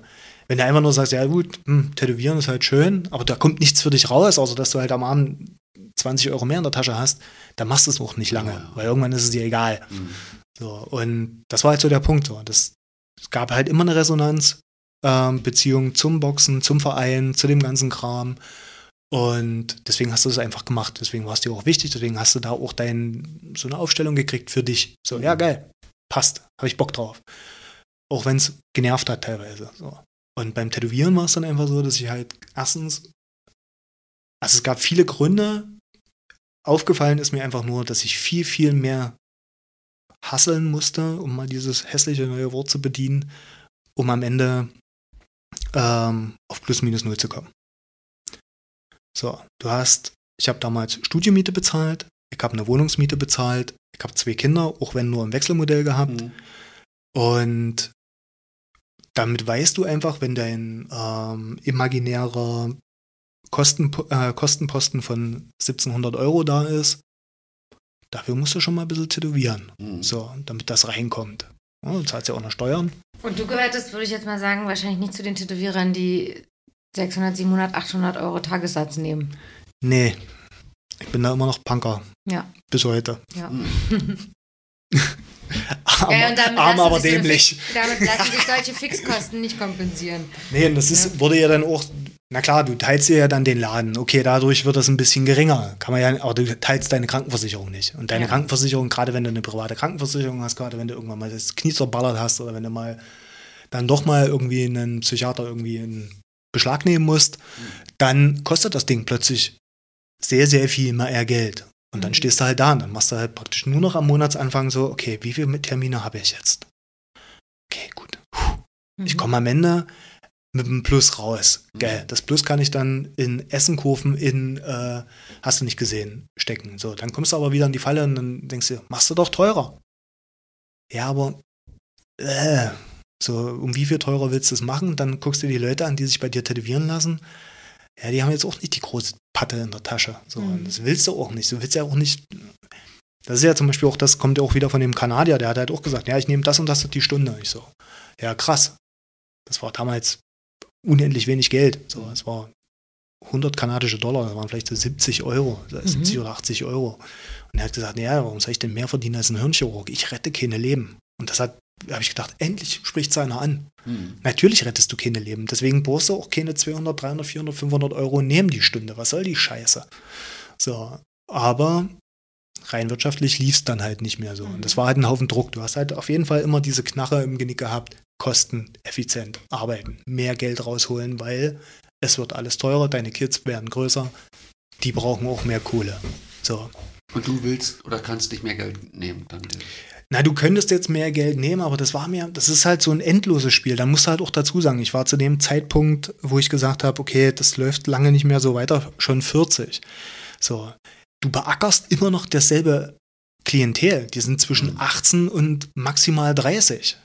So, es sei denn, du hast es irgendwann mal geschafft, deine, deine Sonderposition einzunehmen. Hm. Aber am Ende bist du jemand, der eine Klientel bedient zwischen 18 und 30. Und wenn die sich das erste Mal von dir tätowieren lassen, dann hast du die vielleicht angefixt und die kommen wieder. So, dann funktioniert das schon. Aber ich habe kaum Leute dann gehabt, die über 30 waren, weil die haben ganz andere Prioritäten, als sich einen Arm zuzuschweißen Mhm. oder irgendwelchen anderen Scheiß. So, und dann kommt halt dazu, dass sich halt auch Tätowieren als solches verändert hat. Ja, wir sind jetzt einerseits auf der Kostenschiene, ähm, dann natürlich auch so auf der, okay, wer kennt mich denn noch? Wie wäre ich denn, wo wird man mich denn überhaupt wahrnehmen? Und da hat sich das ja alles ins Internet verlagert. Ich wollte gerade sagen, das, das scheint auch so eine, so eine Wende gewesen zu sein oder so ein Einschnitt oder so. Das ist ein Einschnitt und den kann ich einfach nicht bedienen. So, ich will es auch nicht bedienen und es hat mit dem Tätowieren, ähm, mit dem ich aufgewachsen bin, was ich gut finde, was ich machen will, auch nichts zu tun. Ich will nicht performen. Ich will nicht um mich äh, einen Kult machen, damit Leute kommen, um sich von mir tätowieren zu lassen. So, Mhm. aber es funktioniert halt nicht mehr anders. Es ist halt, ähm, Personenkult. ja, könnte man jetzt alles so auf Personenkult machen, aber letztendlich ist es ein, Das ist, ich finde, dass es so ist, ja. Ja, das ist aber eigentlich nur ein Zeichen. Ähm, Kapitalismus in der Ich, in Spätmoderne. der Spätmoderne, genau. Ja? Andreas Reckwitz, Ja. Singularitäten, Das stimmt, das ist echt so, ja. Ende der Mal ein bisschen Illusion. Hintergrundwissen hier. Mhm. Ja. Ja. Und das war der Punkt, wo ich gesagt habe, nee, kein Bock. Also du hast schon gesehen, ich könnte jetzt irgendein Image aufbauen oder irgendwas bedienen und Ich weiß nicht, ob ich das könnte. Ich weiß nicht, ob ich das könnte. So, das, was ich mache, mache ich intrinsisch. Mhm. So, das, Na, irgendein Branding hätten wir dir schon geben können. Genau, und da ist das Problem. Da, da Das habe ich mich ja von innen heraus äh, auch so als Punker und naja, da ist ja irgend so ein Aufnäher da auf der Jacke, hätte ich ja auch gesagt, nee, nee, will ich Voll. nicht. Warum? Wa- Was soll ich mit der Scheiße? Du meintest von, dass Arzen den, den angesagten geilen Scheiß auf einmal gemacht hat. Hast du das so als urplötzliches, dass da so Blackwork nach Leipzig kam oder nach Deutschland oder keine Ahnung. Na, Wie hast du erstmal, das wahrgenommen, dass das, weil das, das fällt mir so oft so, der, der hippe Scheiß oder was du von gesagt na, du hast ja erstmal mitgekriegt, dass erstens, du hast es ja natürlich auch irgendwann mal so einen Facebook-Account hast. Ja. und dann guckst du da halt so rum und dann stellst du fest, so, okay, irgendjemand aus deinem Bekanntenkreis findet das Bild cool. Und dann guckst du dir, wer das ist. Felix. Habe ich noch nie gehört, den Typen. Mhm. Wo arbeitet der? Ah, bei dem Spasten. Ja, okay, gut. Kannst du halt nicht machen. So, dann sitzt er halt dort, arbeitet, macht ähm, und haut ein Ding raus nach dem anderen, wo du halt denkst so, krass. Das ist mir, war völlig unterm Radar. Hatte ich nie so, weil du ja auch in einer komplett anderen Welt tätowiert hast, sozusagen. Habe ich so noch nie wahrgenommen. So. Und dann fing das halt an, dass du halt mehr Arbeiten von ihm gesehen hast. Dann hat er irgendwann mal bei dir im, Arbeit, äh, im Laden gearbeitet und guckst dir an, wie er halt auch so ans Arbeiten rangeht und denkst dir so, das hätte ich nie, das wäre überhaupt nicht mein, mein, mein Zugang zum Tätowieren. Mhm. Für sich, an sich, für sich selbst stehen, ist das Ding für ihn total gut. So, Mhm. das, das funktioniert, das passt. Der macht coolen Scheiß immer noch. Aber am Ende sagst du, das ist nicht mein Zugang. Das ist, da komme ich nicht hin. So. Ich komme auch nicht um diesen, ich komme auch nicht dahin, dass ich halt diesen, diesen coolen Tätowierer mache, so, wo dann Leute drüber reden. Und pff, Ja, das ist ja wieder das Scheiß. Image der Person. Genau. Ne? Also du kannst es egal wie das machst, ob du Es- nur der durchgeknallteste Partylöwe bist oder der Workaholic. Ja, oder der äh, zurückgezogene Nerd oder Ja, der Geier ja. was so. Das ist natürlich so ein zwei, äh, so ein Spiel, das braucht immer zwei Leute. So, auf der einen Seite die Leute, die das in dir sehen wollen und die das natürlich auch so branden müssen, weil sie dann jemanden kennen, der total abgefahren Ja. ist. Und geil, ich habe eine Tätowierung von dem, der ist nämlich total abgefahren und von dem, bei dem kriegst du nicht so schnell einen Termin. Way. So, ähm, du machst es praktisch immer zur Performance, dass du eine Tätowierung bekommen hast. Und dann hast du den Tätowierer, der, der natürlich auch merkt so, ja geil, es funktioniert. Mhm. Da kann ich ja mitgehen. So, und du nimmst diese unbewusst mit auf und am Ende kannst du die noch schön extrapolieren und dann läuft's doch. Mhm. So, läuft's doch erstmal für beide Seiten. So. Und das, wenn man jetzt mal diesen, diesen Zeitrahmen sieht, diesen chronologischen Rahmen von dem, wo ich Felix kennengelernt habe, und der ist ja jetzt bei Weitem nicht mehr an dem Punkt so. Ja, Das, A, er wird älter, B, merkt er auch, dass es zum Teil auch scheiße war, was, was da so lief, egal. Und ja, es wurde ihm auch genügend von anderen Leuten erzählt, dass es scheiße war. So, und jetzt übernimmt halt diese Rolle wieder jemand anderes. Mhm. Und der Ja, präsentiert nimmt's sich halt nochmal eine ganz, in einer ganz anderen Ecke, nochmal ganz verschärfter. So, und da werden halt dann Sachen genommen, wo du halt sagtest, das finde ich für mich, wäre das total peinlich. Aber ja, es funktioniert einfach in diesem Zusammenhang, wie du dich jetzt präsentieren Mhm. musst, wie du jetzt mehr oder weniger als Kulturkapitalismus auch wahrgenommen wirst. Mhm. So. Und dann macht halt Felix, der andere Felix aus Leipzig, ein Foto von einem Rücken in einem ich Felix mir, 87. Mhm. Felix Ja. 87. Wo ich mir halt denke so, Grüße. schöner Rücken, schönes Tattoo, ich mag dich, ich mag deine Tätowierungen, aber was soll die Scheiße? Dass er es in einem U-Bahn-Tunnel macht? Ja, Du meinst die Inszenierung? die Inszenierung, Die dieses komplette Das- Buhai drumherum. Jetzt Dieses, hab ich's, ja. Ne? Das Das, ist ja auch. alles. die Also du hast, egal welchen Tätowierer du jetzt nimmst, die jetzt alle so, sagen wir mal, in dieser einen Generationsgruppe sind. Felix Arzen fällt da ja mittlerweile ein bisschen raus, aber so diese Nachgeneration nach Arzen, hier, äh, Felix Seele zum Beispiel, Mhm. ja. Ähm, oder Felix 87 oder Tobias. Heißen die eigentlich alle Felix? Ja, Jonas? muss man drüber nachdenken. Ähm, deren so Umfeld, ähm, auch was da so tätowiert, die bedienen alle dieses Ding. Die bedienen alle diese äh, so eine modernen Verwertungslogiken, die ver bedienen alle dieses Selbstinszenieren, sich zur Marke machen, sich zur Ware machen. Sagt ja, Tietjen sagte dir auch noch. Hm. So, ja, hier das Brand ähm, Tobias Tietjen oder Sarah Ann Tietjen, wer ist Mhm. Geier. Wo du da stehst und so, Alter, ihr habt den kompletten Sprech drauf. Ihr könntet in einer Ja, Werbeagentur der arbeiten. kommt auch aus einer Werbeagentur. Ist doch ja scheißegal. So, ja, Ja, der kommt ja nochmal gegen, das finde ich nochmal einen Unterschied, der kommt ja gegen manch andere Tätowierer, die so auch sagen, dass sie aus dem Untergrund kommen, kommt der ja wirklich nicht aus dem Untergrund. Hat es auch nie behauptet, der ist ja, ist ja schön für ihn, dass er das nicht behauptet hat. In der Hinsicht ist er zumindest ehrlich. Alle, die, die jetzt behaupten, sie sind Untergrund und aber am Ende trotzdem dieses Werbe, den Werbesprech bedienen, diesen klassischen, ich verkaufe dir was, ich mache mich zur Marke, ich mache dich zur Marke, ich mach, gebe dir ein Happening oder einen, einen, einen kulturvollen Event, weil du eine Tätowierung bekommst, ist ja Bullshit. Mhm. So, das, oder Tätowierer reden vom Merch-Drop, wo ich mir überlege so, was machst du? Ja, wir haben alle mal T-Shirts für unseren Laden gemacht. Aber ich mach doch keinen Merch-Drop, wo dann unten noch in der Insta-Story die Zeit runterläuft. Was ist los mit euch? Sag mal, seid ihr völlig irre? So, oder so eine Scheiße halt. Oder Aber was ist die Kritik daran für dich? Ist es, ähm, ist es dieses, was ist los mit euch, habt ihr nichts anderes zu tun?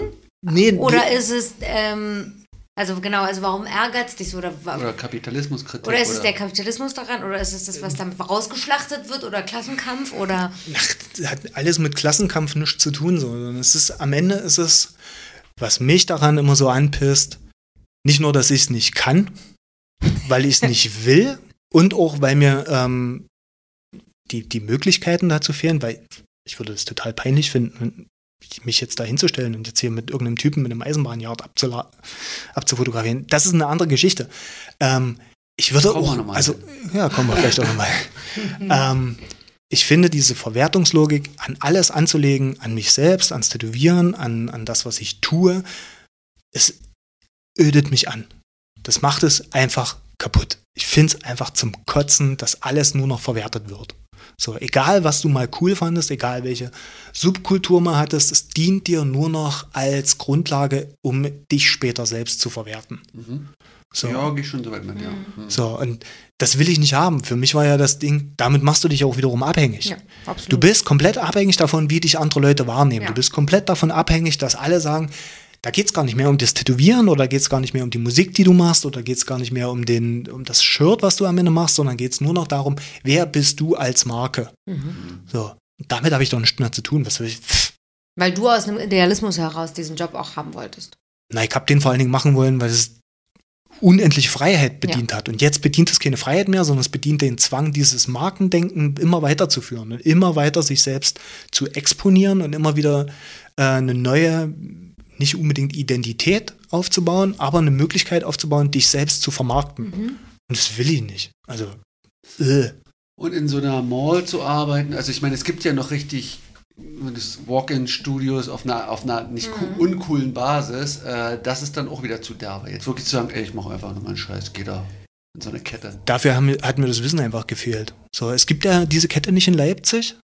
Davon mal abgesehen, wissen nicht, ob es die in Berlin gibt, vielleicht, keine Ahnung. Ja, Ja, gibt schon, gibt's. ja, wo man jetzt einfach wirklich reinkommen kann als, als Dienstleister Ja. und nur seinen Kram macht.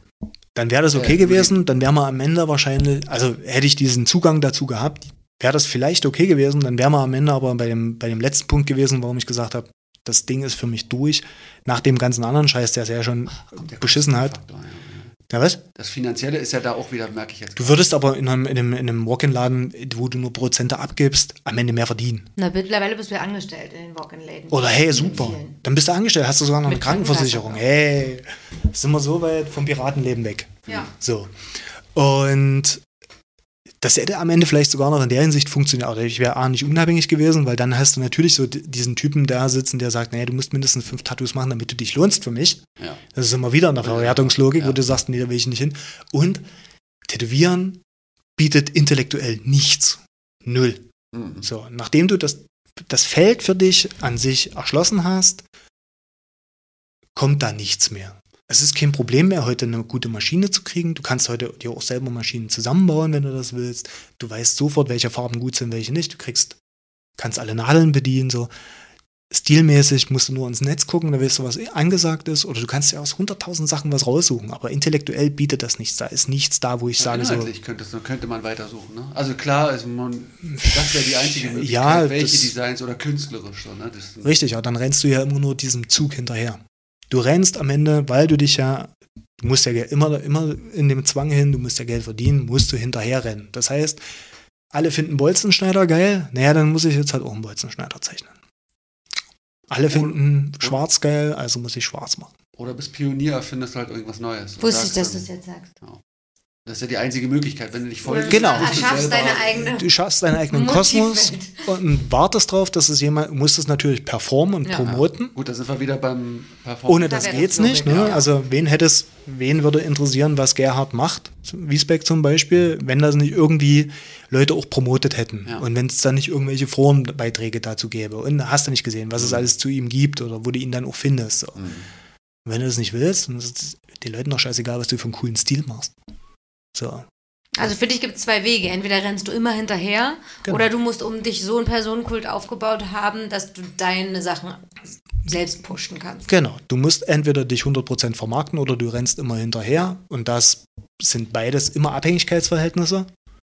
Stimmt. Und die wollte ich nicht mehr eingehen. Also nicht mit, da hatte ich auch keinen Bock mehr zu tätowieren. Weil du merkst dann einfach so, so oh, pff, da kommt nichts mehr rum bei.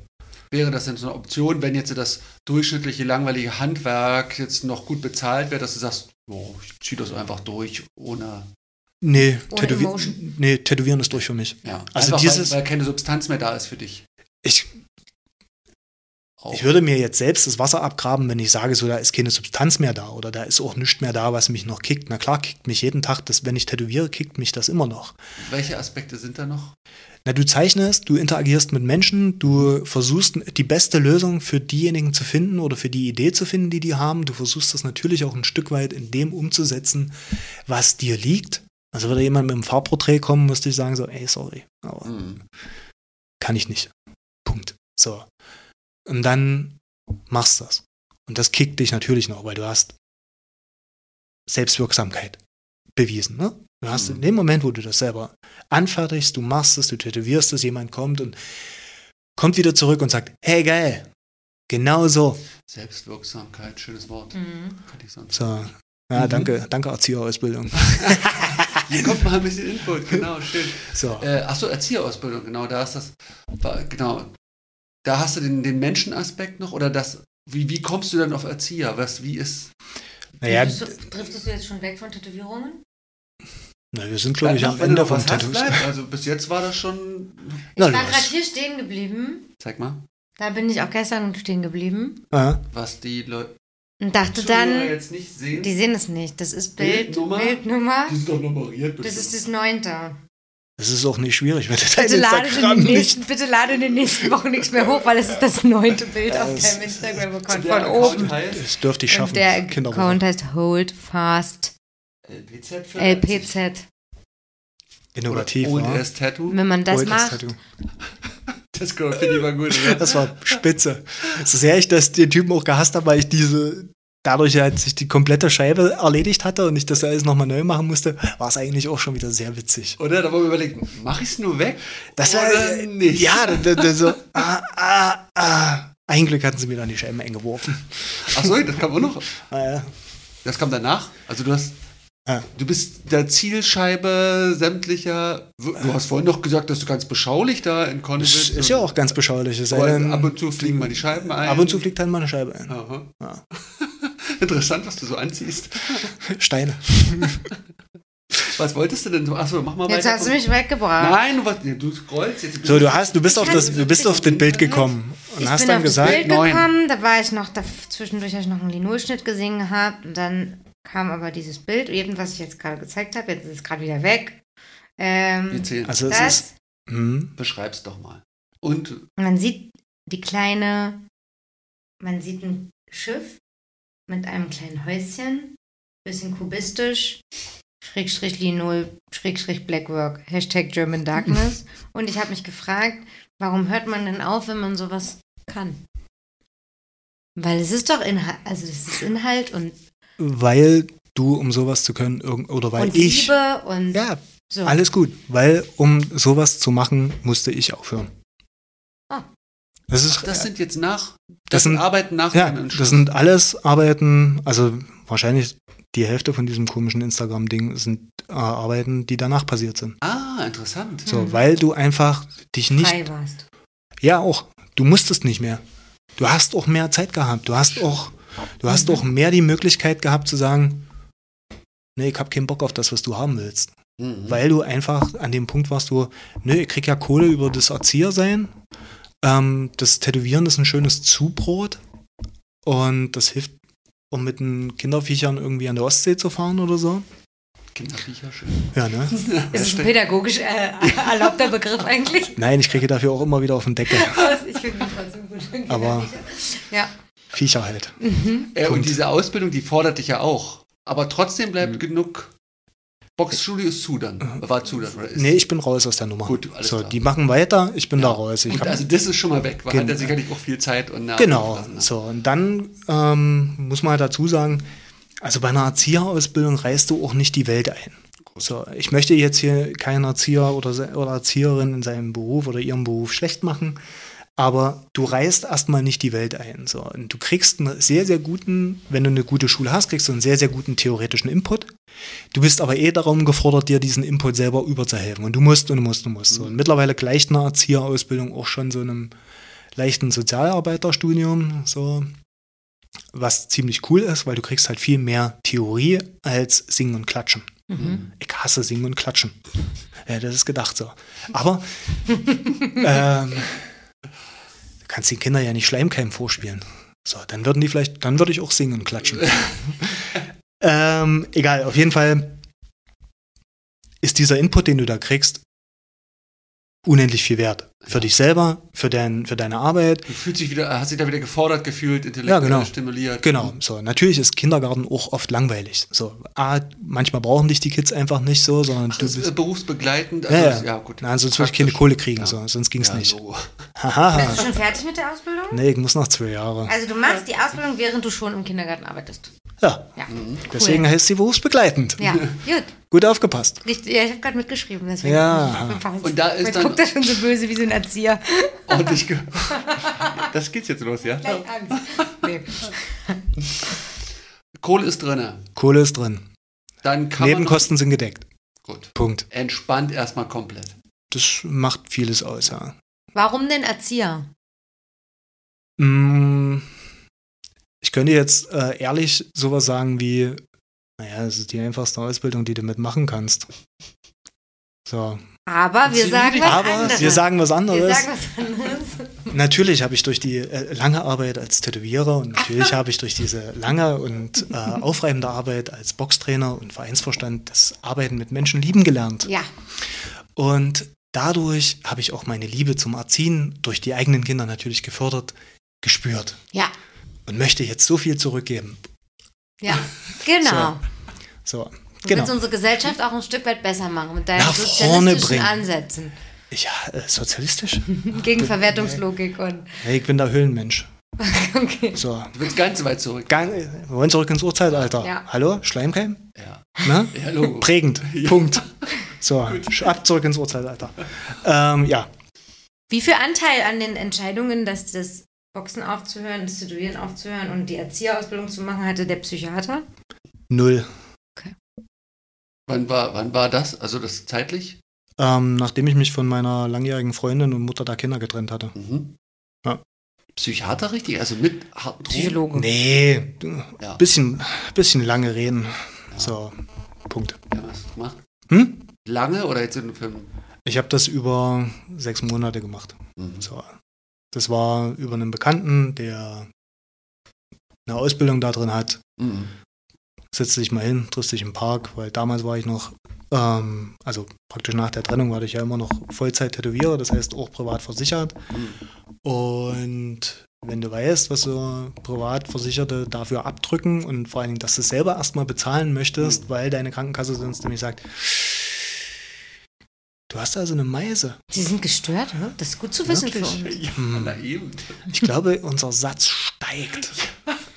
Indirekt proportional zum sonstigen Steigen. Je, Ist auch je nach Crankness. Oder? Du darfst schon mit deiner äh, Sache nicht raus, weil es sonst teurer wird. Oh, ja.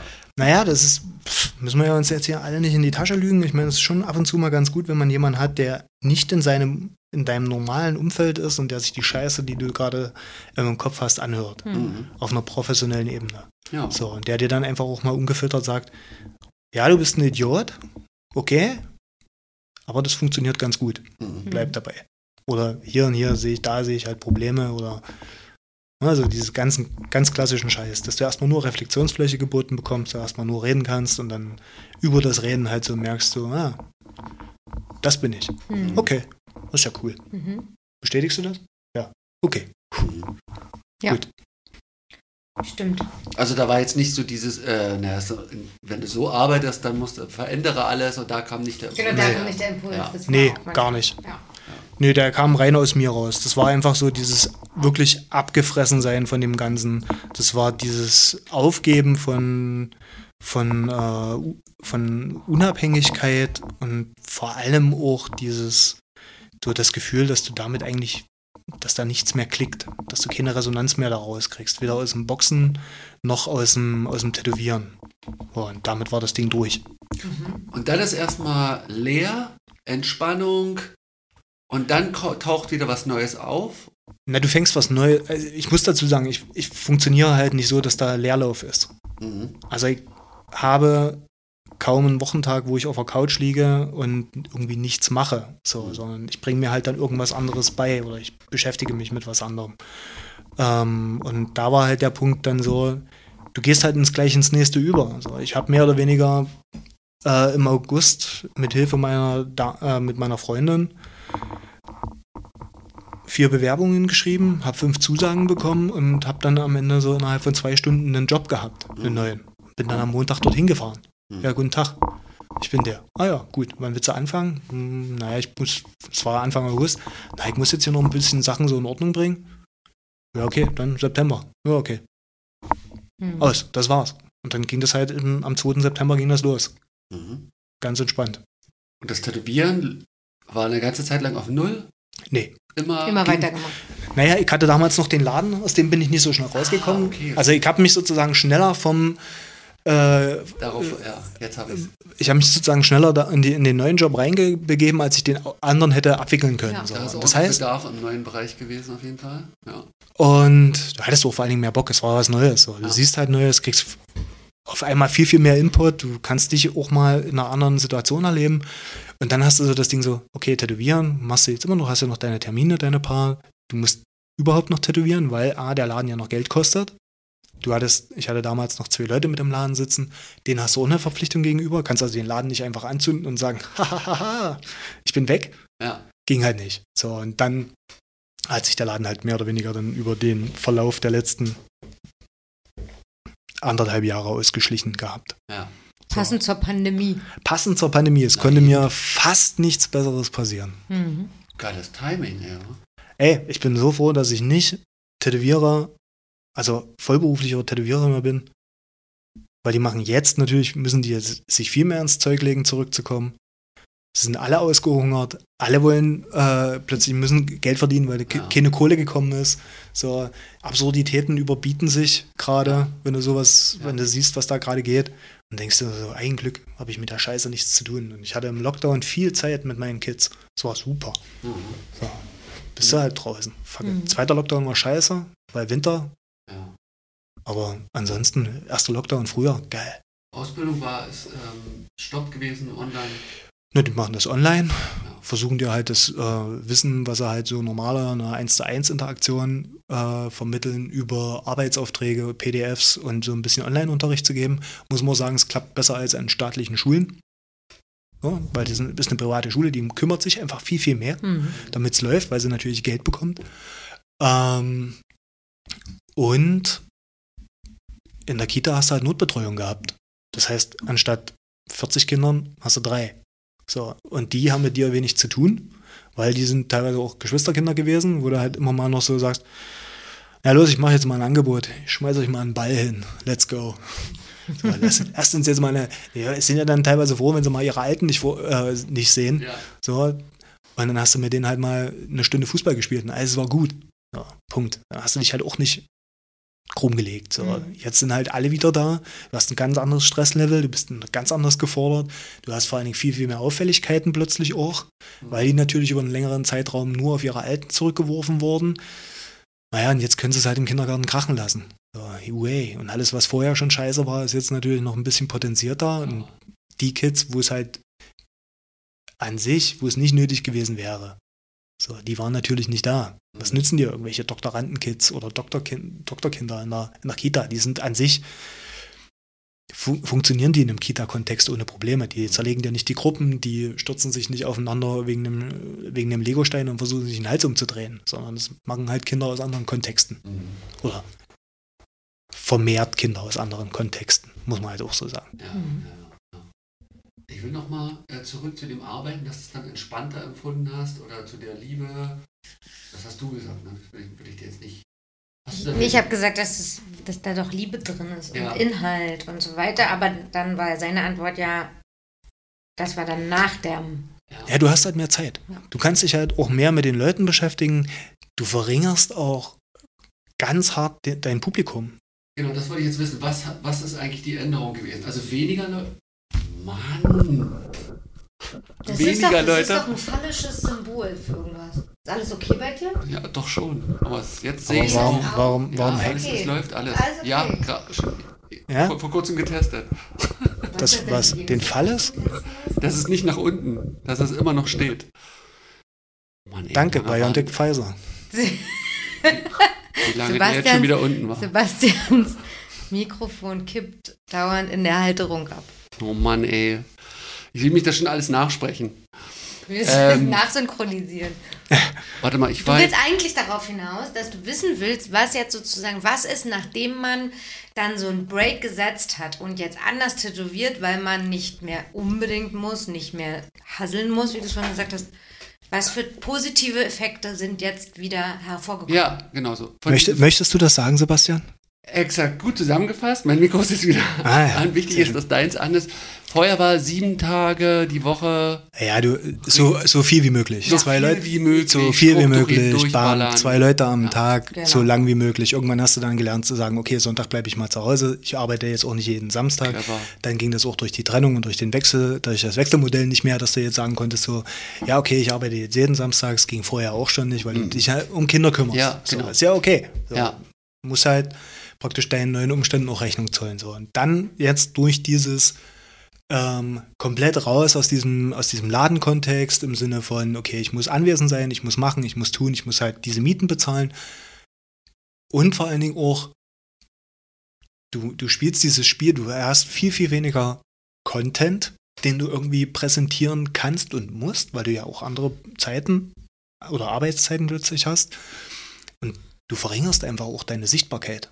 Und damit auch dein Publikum mittlerweile. Mhm. So, je weiter du dein Publikum jetzt verringerst, umso mehr Zeit hast du letzten Endes. Du kannst, du kommst auch in eine komplett andere Interaktion. So, ne? Du hast nicht mehr dieses, naja, zwei Stunden und dann sitzt hier der Nächste oder die Nächste. Deswegen machen wir uns jetzt zwei schöne Stunden. So, du warst vorher natürlich auch nicht so ein unpersönlicher Klotz, sondern du hast halt schon eine, eine Beziehung so zu den Leuten mit aufgebaut. Aber du hast jetzt viel, viel mehr Zeit. So, Also, ähm, wie, wie oft wird dann tätowiert oder was? Die Hälfte weniger oder? ich kann im Monat nicht mehr als zehn Tätowierungen Ah, machen. okay, gut, jetzt habe ich ein Bild. So, im kompletten Monat. Dann suchst du dir natürlich jetzt auch aus, was du machen willst ähm, oder ist immer noch alles querbeet. Es ist immer noch alles querbeet. Es rangiert irgendwie von ähm, ja, traditionellen Tätowierungen über japanische Tätowierungen zu dem Rumpel, den ich jetzt mache. Ich Rumpel werde. ist das, was Polly schön fand. Genau, gut. Ähm, ich muss dazu sagen, dass dieser dass diese gerade diese Holzschnittgeschichten gerade mehr von mir verlangt werden und gefragt werden und ich da auch mehr Bock drauf habe. Mhm. Erstens, weil ich Linol oder Holzschnitte eh jetzt gerade mehr mache. Hat sich einfach so angeboten. Mhm. Es fetzt halt. Kriegst halt eine, eine andere Optik hin. Mhm. Ähm, es ist alles ein bisschen grober, es ist alles ein bisschen ähm, ja, reduzierter, wenn man das möchte. Und das macht mir halt Bock. Mhm. Fertig, deswegen mache ich es, aber ich mache halt auch den ganzen anderen Kram. Wenn jetzt jemand kommt und sagt, ja, ich möchte hier immer noch einen japanischen Arm von dir, okay. Aber du würdest jetzt, wenn du nur noch zehn äh, Tätowierungen im Monat machen würdest, selektierst du wahrscheinlich A und gehst, hast auch Zeit mit den Kunden mehr ins Gespräch zu gehen. Wahrscheinlich. Automatisch, Ja. genau. Du hast viel mehr Zeit, um auch für die Zeichnungen. Ähm, du kannst es dir auch leisten, mal zwei Zeichnungen scheiße zu finden. Mhm. Ähm, das Aufkommen an, an, an neuen Kunden, muss man ja auch dazu sagen, das ist eh schon gering gewesen. So, dass du jetzt, früher hatte ich mal gesagt, du, ich muss mindestens zwei neue Kunden pro Monat haben, damit das Ganze so nicht eine Sache ist, die Mhm. sich irgendwann totläuft. Ja. So, und jetzt kannst du einfach sagen, so, wenn mal nach zwei Monaten irgendwie eine Person auf dich kommt und sagt, hey geil, sowas möchte ich von dir haben, dann reicht das immer noch vollkommen, weil du ja Mhm. mit zehn Terminen im Monat, die ich machen kann, ey fuck, da bin ich ausgelastet. Und die kriegst Also du aber ohne Probleme gemacht.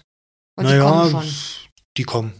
Oder Genau. musst du schon trotzdem jetzt ein bisschen Insta weitermachen und Du schon mal musst- mal ein neues Foto hochladen? Du, das musst du machen. Ja. Ansonsten, das wirst du auch machen. das werde ich auch machen, na klar, weil letztendlich, ich will mich ja nicht arbeitslos machen. Ich liebe ja auch immer noch Tätowieren, aber ich will es nicht mehr davon abhängig sein. Ich will nicht mehr das machen müssen. Es lohnt, sich, es, es lohnt sich jetzt also, wenn wir dich nochmal verlinken. Naja, dann hast du halt zwei Leute mehr, die es sehen. Ja, immerhin vielleicht. Immerhin zwei Leute Zwei mehr. Leute mehr. Einer kommt von denen vielleicht. Ist halt nicht Podcast. Meinst du, bei Podcast kommen danach mehr Leute? Ich habe keine Ahnung. Äh, Pete, egal. kannst du den mal einladen? Und Nee, dann gucken wir, welche mach- Termine dann. Ich mag den nicht. Ähm, Ich kenne ihn nicht. Ähm, Ich auch nicht. Mir reicht das, was er gesagt hat, um zu sagen, hey, fuck off. Was stört dich denn da? Ähm, was mich stört, ich glaube, der hat in fast jeder Folge Antifa und Nazis in einen Topf geschmissen. Ja, Antifa, Nazis, alles dasselbe, wo der so, jetzt ja, irgendwie ja, ja. mit Simon Earl irgendwie so ein Ding hatte, wo er dann das auch gesagt hat, wo ich sage so, Alter, halt die Schnauze, du spielst im Osten in irgendwelchen Jugendzentren, die es nur deswegen gibt, weil sich da Leute gerade gemacht haben für, die sich als Antifa bezeichnen würden, Mhm. die sich heute noch gerade machen. Alter, halt, halt einfach dein dummes Maul. So, Mhm. Du spielst in einer Hardcore-Band, du er erzählst von dir, du bist links sozialisiert und schmeißt Antifa und Nazis in einen Topf. Was ist denn mit dir? Hm. Eckhard Jese gelesen? Hm. Extremismustheorie? Sachsen? Mhm. Hallo? Hm. Fuck off. Hm. Punkt. So. Ja, ja. Mehr Ja. kenne ich von ihm nicht. Seine Arbeiten habe ich jetzt gesehen. Ist ein guter Tätowierer. So. Mich interessiert nur das, was er an dem Punkt gesagt hat. Mhm. Alles andere ist mir scheißegal. Hm. So, tschüss. Du hast zwar gesagt, du entziehst dich so ein bisschen der Tattoo-Szene, aber gibt es trotzdem Leute, die du abfeierst oder die du dir noch anguckst oder guckst du dir jetzt auch, auch einfach niemanden mehr an? Nee, das, das wäre jetzt, äh, das wäre gelogen, wenn ich das sage so. Na klar interessieren mich immer noch so Sachen so. Ähm, mich interessieren auch so ein paar japanische Sachen. Mich interessieren so noch ein paar Leute, die übrig geblieben sind, so aus den 90ern, wenn du jetzt Chris O'Donnell zum Beispiel hast oder wenn du jetzt zum Beispiel dir äh, Adam Barton anguckst. So, das ist Zeug, was ich halt irgendwann mal gesehen habe, wo es halt Bam gemacht hat. Wo Mhm. du drauf guckst und sagst, wie können die sowas tätowieren? Wie abgefahren ist das? So, und dann gibt es halt noch ein paar neue Leute. Ähm, ich finde das Zeug, was Felix macht, immer noch saugeil. Welcher So, denn jetzt? beide. Alles, was die Bäder machen, ist, Trotz ist total äh, schick. Inszenierung. Trotz des Ganzen, das sind halt Tätowierungen. So, die Tätowierungen sind geil. Mhm. Punkt. Stimmt, so, da hast du ja auch nie dran rumkritisiert. Ja. ne? genau. So, genau. der, Re- der Rest finde ich scheiße. Aber Mhm. das ist halt meine, ja, ja. mein Ding. So, und ähm, Servadir, Mhm. Ruko, El Carlo, so, so eine Typen zum Beispiel. Und dann gibt es halt noch so irgendwie ein, zwei bekloppte Japaner, Garkin, Mhm. den sein Kram. Also ein paar Sachen davon. Nicht immer alles, auch von niemandem immer alles, aber so ein paar Sachen finde ich einfach, das sind geile Tattoos. Chris aus Nürnberg, Bounty, Ja. geil. Mann, den müssen wir gleich einladen. ja. Los, lade den ein. Auf jeden Fall. Es wird auf jeden Fall lustig. Machen wir. Guter Typ. Bounty, du bist hiermit eingeladen. Wir haben schon viel von dir gehört. Ich schreibe dich an demnächst. Cool.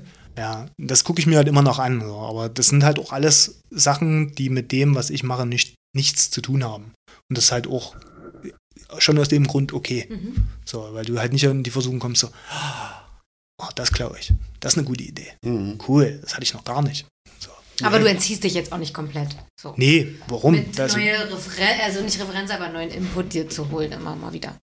Oder Leute anzuholen. ja, Ja. so, du kriegst ja auch mit, so, ähm, wo die ihre Inspiration hernehmen. Mhm. So, ob die jetzt nur bei Fe äh, Felix 87 halt so diesen ganzen äh, Ost, ähm, diese ganze Ostkunst drin hast, diese, diese staatliche Kunst. Mhm. Mhm. So, cool. So, ob du das jetzt, ob du bei Chris jetzt zum Beispiel den seinen Graffiti-Hintergrund immer noch irgendwo, äh, egal was der für Tattoos macht, immer noch durchsiehst. Es ist Mhm. klar, es ist einfach, es ist super äh, ähm, einfach visuell zu erfassen. Du guckst dahin, egal ob du jetzt direkt davor stehst oder auf der anderen Straßenseite, das Zeug knallt dir halt immer noch in die, in die Fresse. Das finde ich gut. Das sind so Sachen, wo ich sage so, cool, damit komme ich klar, da sind die Inspirationen, das habe ich mit auf der Uhr. So, da gucke ich mir lieber die Inspirationen an, als jetzt unbedingt die Tattoos. Naja. So, weil bei den Tattoos hast du irgendwann alles gesehen. So. Mhm. Es ist der Bolzenschneider, der, der Schädel, ähm, die Eisenbahn. Mhm. Aus. Danke. Habe ich jetzt gesehen, brauche ich nicht nochmal so. Mhm. Mhm. Ist denn Tätowieren jetzt, wolltest du was sagen? Mhm. Na dann los. Nee, mach komm. Äh, ist das jetzt ein Hobby? Man könnte es so sagen. Es ist zu dem geworden, was meine Alten irgendwann mal gesagt haben. Es ist ein Hobby. Ja. So. Komm, Junge, das ist doch ein Hobby. Das kannst du doch nicht ernst meinen Ja, was willst du mal machen später? Ich meine, das haben dich ja Leute immer noch in 2000ern gefragt. Und was machst Ja. du um dein, äh, zum Leben? Ja. Ich tätowiere nur. Was? Was ist mit dir? Das geht doch nur bei DJs. Aber ich Hm. finde es geil und auch spannend, was das für eine Wandlung so noch nimmt. Vielleicht. Ich hätte mein Vor... Oh, du hast den Finger gehoben, wolltest du? Auf Toilette. Ach so, ja, okay, Ach so. klar, gerne. Ich repariere mal mein Mikro in der Zwischenzeit. Hey, das ist nämlich, weil du. Weil es billig Ich ist. sag dir mal eins, Sebastian, weil wer, wer billig kauft, kauft zweimal. Das ist so. Das ist Das wirklich Scheiß, ich so. kaufe morgen gleich teuer. Sebastian wollte unbedingt einen Atemschutz haben, weil Atemschutz wir nennen ihn geil. liebevoll Schnaufi, weil wenn ihr irgendwie bei den Folgen hört, dass jemand schnauft, das ist Sebastian. Das, heißt, er hat doch einen professionellen Namen und nicht Atem. Schnaufi, Popschutz. Popschutz, genau. Aber ich dachte, dass jetzt, wenn Pete das jetzt hört, Popschutz. ähm, Du richtest dich also nach Pete Görlitz bei, bei deinen Aussagen. mhm. Mhm. Ich wollte nur sagen, dadurch hat sich Sebastian einen neuen Mikrofonständer gekauft. Der steht jetzt nicht mehr auf so einem Hammerstahlfuß wie unsere. Die, meine und die An der war halt einfach günstig. Und Jetzt steht er auf so einem kleinen Mucki-Standfuß. Und vor oben hat jetzt langsam das Gewinde schon nachgegeben nach der vierten Podcast-Folge mit diesem Mikro und kippt jetzt durch die Schwere des, der Kuppel vorne immer ab.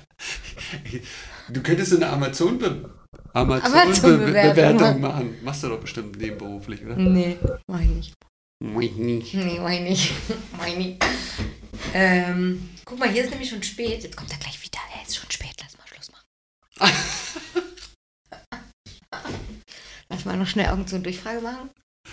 Die Quickies sind doch gar nicht durch. Ja, die- Ach so. Ich habe ja auch vor allem noch eine Frage gerade gehabt. Ja? Hast du die noch im Kopf? Ja, wegen seinen Tätowierungen. Ach so. Bist Ich hab, wa- warte mal, ich habe da jetzt ganz kurz, bevor ich es vergesse. Wenn du Tätowierung als Hobby bezeichnest, hast du Angst, dass die Qualität leidet oder eher die Erfahrung, die verbessert sich, weil man es nicht mehr so oft macht? Was? Habe ich nicht verstanden. No, hm, Ich glaube, er hat verstanden. hast du es verstanden? Ich hab's verstanden. Ungefähr. Oh, toll. Ja? Hast du, hast du schön Mal durchformuliert. sehen, ob ich die Frage verstehe, äh, die Antwort verstehe. Er muss auch mit Vierjährigen sonst arbeiten. Ja, siehst du? versteht er dich Meine jetzt liebsten auch. Gäste. Wir reden jetzt in ganz einfacher Sprache. Machen dir das alles schön begreiflich. Mhm. Ja, genau. Nee, ähm, tatsächlich habe ich da nicht Angst. Ich hatte mal äh, Angst davor, sozusagen Tätowieren zu verlernen, wenn man mal zwei oder drei Wochen im Urlaub war und das Gefühl hatte so, oh mein Gott, du hast gar nicht tätowiert und dann nimmst du eine Tattoo-Maschine an. Oh, war die schon immer so schwer? Hat die war die schon immer so laut? Hilfe? So, ey Mann, ich mache das jetzt über 20 Jahre. Das, pff, ich könnte jetzt nach einem Jahr wieder anfangen. Klar, Mhm. die erste Linie ist immer so wie so, ach du Scheiße. Und die zweite wird dann ein bisschen mehr gerade und die dritte ist dann hoffentlich gerade und das geht dann schon. Also ich habe da keine muss Angst. es auch nicht gerade sein. Eben, weißt du, am Ende kommst du ja auch Ja, da, nicht, ja. am Ende kommst du ja damit auch am weitesten, indem du dir halt irgendwie sagst, okay, fake it till you make it. Mhm. Manchmal musst du es dann auch gar nicht mehr. So, Ja, ja. Mhm. Genau. Machst du einfach aus deinem Fehler einen Stil. Machen ja alle wahrscheinlich. Wer hat Ja. das nochmal gesagt? Ähm, Ich glaube, das ist einfach erst so, ist oder? ein Fehler und wenn du es oft genug machst, dann ist es ein Stil. Ja. Hat Björn, glaube ich, gesagt. Das klingt ganz gut, ja. Der noch nicht hier war. Hat er aber gesagt. So. Mhm. so, Bin auf deine Frage gespannt. meine Frage ist, inwieweit du tätowiert bist an deinem Körper und noch weiter dich tätowieren lässt. Oder bist du fertig? Na, also fertig bin ich nicht. Weil wir sehen nur deine Unterarme und deine Hände. Ja. So, also alles unterhalb von der T-Shirt-Grenze ist halt erstmal tätowiert, Mhm. aber nicht super voll. Mhm. Ich habe einen Rücken, ich habe die Brust, ich habe was auf dem Bauch. Mhm. Das Einzige, was man wirklich sieht, wenn, äh, wenn die Jacke drüber ist, sind halt die Hände. Das Mhm. war die einzige Sache, wo ich dann irgendwann mal gesagt habe, ach scheiße, es sehen ja eh alle aus wie Tätowierer, ich kann, mich jetzt, kann mir jetzt auch die Hände tätowieren lassen. Es ist jetzt nichts mehr, wo man jetzt so sagt, so, oh mein Gott, das war's dann wohl, Mhm. du musst jetzt Tätowierer sein. Und der Anlass war einfach so, war einfach da, wo ich sage, das passt vielleicht noch an andere Stellen, aber mir ist, der Anlass so wichtig, dass ich sage, genau an die Stelle. Das sind zwei Schwalben und die sind für deine beiden Kinder. So sieht's aus. O und M. Genau. Ma- Martha und Ole. Ole. Und ähm, deine Beine sind nicht voll. Auf meinen Oberschenkeln ist was. Äh, unterhalb von, also Unterschenkel ist auch ein paar, aber es ist jetzt halt nichts flächig. Alles So. schwarz-weiß? Nee, Äh, schwarz-weiß, schwarz einfach.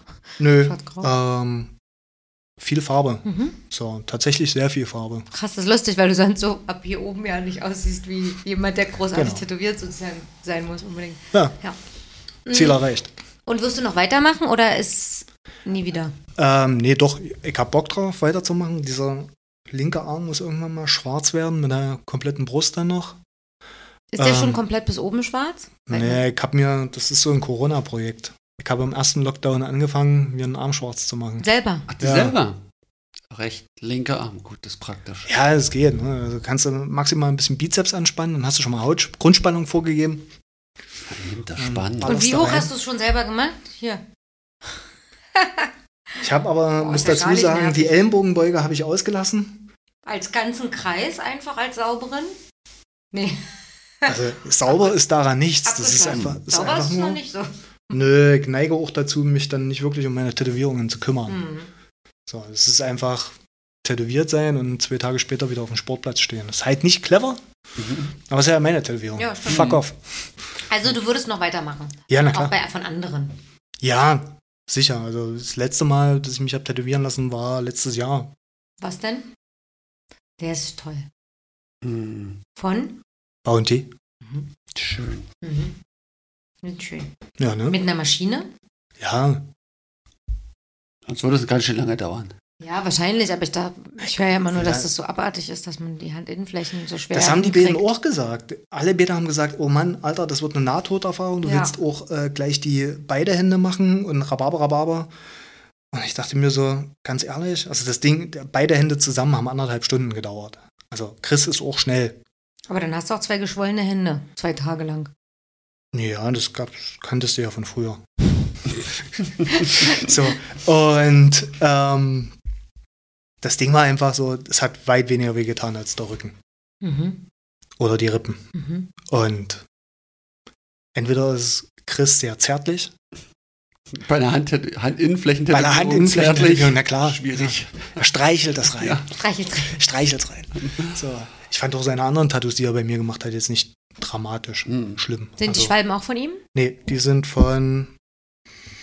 Ah, der hat mal in Braunschweig gearbeitet, bei Sorry Mom, eigentlich ein Neuseeländer. Nein.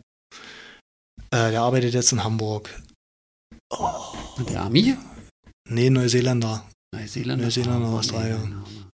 Ich habe noch auf den Lippen. Kriege ich nicht mehr zusammen. Müssen wir, nach, Muss Muss man nach- müssen wir nachreichen. Ah, auf jeden Fall, Schluss. danke dafür.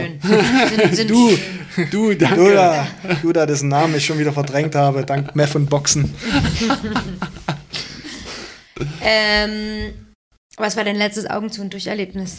Meine Führerscheinprüfung letztes Jahr. Hast du es eigentlich zufällig vorgenommen, dass du das sagst? Ich wusste, dass die Frage kommt, aber es ist tatsächlich mein letztes Augen zu und durch Erlebnis. Scheiße. Eine Führerscheinprüfung? Ja. Weil du ein PU nochmal machen musstest oder Nee. weil du den ganz neu gemacht hast? Ich habe den 40? ganz neu gemacht. Ah, So. das ist der Weg in die Freiheit. Das, das war genau das. Mir haben sie im äh, ersten Lockdown mein Lastenrad geklaut. Und das war eigentlich mein Transportmittel für mich, den Einkauf und die Kinderviecher. Und ich wusste, okay, die Kids werden eh bald zu groß sein, dass die vorne ins Lastenrad reinpassen. Ich hatte zwar ein geiles, aber das halt, Mhm. hat halt Deswegen nicht- wurde es ja auch geklaut. Deswegen wurde es auch geklaut. So eine scheiß Hippie-Bude hätten sie mir nicht geklaut. Fuck. Na egal. Jetzt ist es richtig peinlich, muss, muss man es machen. Dann wird es nicht geklaut. Ja, Blumen dran. ne? Und Ja. ja, irgend so- sowas genauso. Ein Auto weniger Aufkleber oder Ja, so. ja, ein genau. Halt so. Ja. Run by fat, not by oil. Irgend so ein Dreck. Egal, auf jeden Fall. Ich wusste, okay, vorher, du machst, fängst jetzt mal einen Führerschein an, du wirst ihn brauchen irgendwann so. Und dann eine Woche vor Lockdown hatte ich ähm, meine letzte Fahrstunde, wollte in die Prüfung gehen und dann kam der erste Lockdown. Und dann standst du da und denkst so, gutes Timing. was machst du denn jetzt? Dann bist du erstmal ein bisschen Auto gefahren, Mhm. musstest ja in Übung bleiben, Ja. geht ja nicht anders. Außerdem erschließt dir ja die Welt mittlerweile mit dem Autofahren. ja.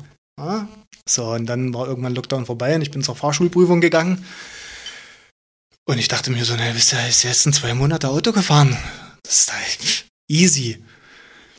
Fahr zur Prüfung mit meinem Prüfer, äh, mit meinem Fahrlehrer. Ist alles cool, ich habe die große Schnauze. Der Prüfer steigt ein und mein T-Shirt war hinten sofort nass. Und ich sitze da drin und ich denke mir so, was ist denn jetzt so los? Wo kommen die Schmetterlinge im Bauch her? Wo kommt, denn diese, wo kommt denn diese Aufregung her? Warum fange ich an, Scheiße zu quatschen? Und dann der Typ hinten schon so, "Hm, fahr mal los. Okay, dann fährst du halt los, überfährst fast einen Fahrradfahrer. Äh, Wirklich ja nicht übertrieben, sondern ich habe fast einen Fahrradfahrer überfahren. So. er musste stark ausweichen oder. Nee, das Ding ist, ich musste dann erstmal stark abbremsen, weil mir ein Auto entgegenkam, weil ich natürlich versucht habe, den Fahrradfahrer vor einer Kurve zu überholen. Dann der Fahrlehrer nur von hinten so, na, was haben wir falsch gemacht? Ja, Kurve nicht einsehbar. Ja, ist gut, fahren Sie weiter. So, normalerweise wärst du jetzt schon auf dem Weg nach, äh, wieder zurück gewesen nach fünf Minuten. Vielleicht hatte ich auch noch diesen Corona-Bonus, keine Ahnung. Irgendwann erwische ich mich auf einer äh, auf einer Straße, wo du 60 fährst mit knapp 90. Oh, fuck. Ich Einfach dachte, nicht mitbekommen. ich habe ein Faible für schnelle Autos. so, und ich habe die Karre einfach getreten und, ich, Mhm. und der, mein Fahrlehrer neben mir nur so, oh, fuck, das war's. Der fährt, der fährt jetzt direkt nach Hause mit dir. Der hat mich weiterfahren lassen, alles gut. Am Ende parkst du ein, am Ende steigst du aus.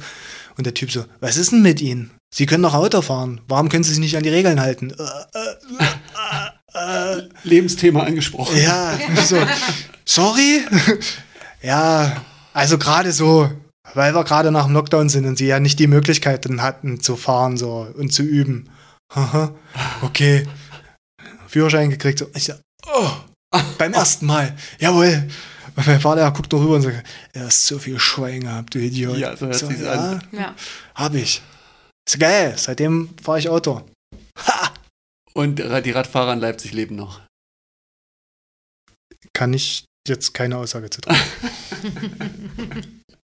Aber warum war das so Augen zu und durch? Das war jetzt einfach nur, weil die krasse Prüfungssituation. Ich hasse Prüfungssituationen. Ja. So, alles andere geht einigermaßen, aber sowas ist, Mhm. kriege ich nicht auf, auf die Bei Kette. der Erzieherausbildung kommt da nochmal so ein. Nein, ich hatte, na, du hast äh, während der Aus Erzieherausbildung hast du ähm, so eine Hospitation. Das heißt, du musst ein Angebot machen für die Kinder oder die Gruppe oder was auch immer, die Jugendlichen, die du gerade begleitest. Und dann guckt sich das jemand an.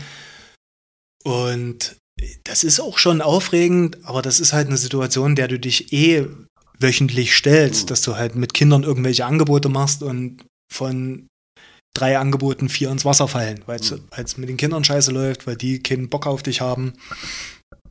Oder, oder, oder.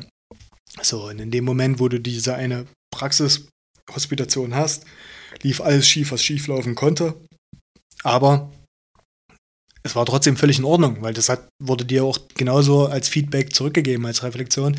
Ja, Es läuft nun mal nicht so. Es sind halt Menschen. Mhm. Okay, und du hast eine coole Idee gehabt, du hast die Idee versucht cool umzusetzen, die haben zum Teil mitgezogen, aber was erwartest du, wenn du vier Kinder hast mit äh, einem I-Status, mit sozial-emotionalen Störungen, dass die da sitzen und warten, bis du fertig erklärt hast? Mhm. Ich sag, hey, Hm. und das war okay, so, Mhm. machst du halt. So, und damit lernst du halt auch umzugehen. Du lernst ja, hast, du kennst ja die Kinder, du kennst diese, äh, die Person, die hospitiert, du hast die ja auch im Unterricht gehabt und du kannst ja mit der auch umgehen. So. Aber da steigt ein Fahrschulprüfer ein, wo du genau weißt, der erste Fehler kann dazu führen, dass du zurückfährst Mhm. oder der Typ ist halt eine coole Sau und sagt einfach, hm, ich gucke mir mal den Rest an.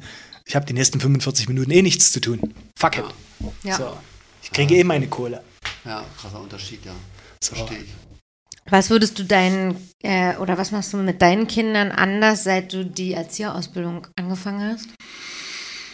Mm, Was ich anders mache, ist vor allen Dingen, dass du, äh,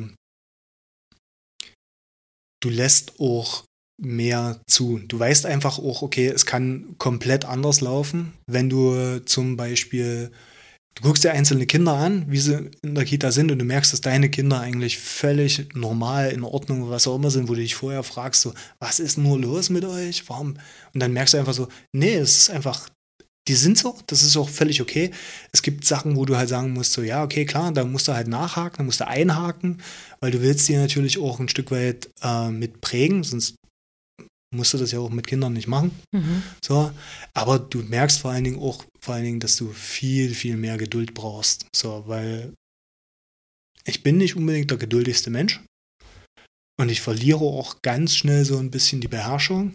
Aber du merkst einfach, dass bei deinen Kids dann zum Beispiel so vieles so richtig ist, dass du halt sagst, ja, in der Kita hättest du schon dreimal deine Beherrschung verloren, wenn du jetzt den gleichen Maßstab anlegen Ja. würdest. Also hör einfach auf, die sind völlig in Ordnung. Du Ja. musst halt, was du vor allen Dingen machst, ist, du versuchst sie halt positiv zu bestärken und zu verstärken. Mhm. So, dass du halt ganz genau guckst, was ist deine Sprache, dass du ganz genau guckst, wo fängst du an, so Verhaltensweisen, die du von deinen Alten kennst, wiederzubeleben, obwohl du weißt, dass es eigentlich scheiße war. Ähm, und jetzt auch noch eine Theorie dazu kriegst. Ja. Wo du halt merkst, so, ja, es war nicht nur gefühlt scheiße, sondern da ist auch noch die Theorie, warum es scheiße läuft und warum das auch perspektivisch scheiße läuft. So, und dann kriegst du halt, ja, kriegst ein besseres Gefühl dafür teilweise. So. Du hast es vorhin mit dem Bund, äh, mit der Bundeswehr noch damals oder im Wehrdienst gesagt, vermittelst du deinem Sohn jetzt im Speziellen, dass es okay ist, Gefühle zu zeigen und Ja, zu na klar. weinen und auch mal schwach zu sein, weil alles, was du vorhin gesagt hast, was man ja irgendwie nicht so sein sollte Ähm, damals. Na, ich versuch's. Aber man muss halt dazu auch immer sagen, du kannst alles verstärken, du kannst alles auch immer ein Stück weit äh, fördern. Letzten Endes bist du nicht die einzige Quelle, aus, die, aus denen die schöpfen. Mhm. So, und du musst halt auch gucken, inwieweit du mit dem, was du ihnen dort vermittelst, ihnen eine Handhabe fürs Leben mitgibst. Na klar, versuchst du ihnen zu sagen, ja, es ist okay, Gefühle zu zeigen, ja, es ist äh, völlig okay, auch zu weinen und dass du halt auch mal scheiße drauf bist. Wichtig ist aber, okay, friss es nicht rein, reden wir drüber, machen wir das, alles gut. Aber guck dir auch vor allen Dingen die Umgebung an. Du kannst nicht jedem irgendwie gegenübertreten und das machen. Das funktioniert nicht. Du brauchst schon noch deine Distanz. Du brauchst doch vor allen Dingen die Distanz, um mir halt zu, in Anführungsstrichen, zu funktionieren in der Gruppe. Mhm. Deswegen, also dieses hundertprozentige, wie es zum Beispiel in der Zeit, in der ich groß geworden bin, das gibt's halt nicht mehr. Mhm. So, oder es sollte es eigentlich auch nicht geben. So, es sollte völlig normal sein, dass ein Junge über seine Gefühle redet. Es sollte völlig äh, normal sein, dass ein Kind auch sagen kann, nee, das kann ich nicht, da bin ich schwach. Ich möchte das aber gerne, äh, zeig's mir. Es sollte völlig normal sein. Und man muss aber auch gucken, so, okay, in welchem Kontext kommt das? Mhm. So. Und das ist halt, da ist es halt eher wichtig. Mhm. Ha? Geh ich mit? Gehe ich auch mit.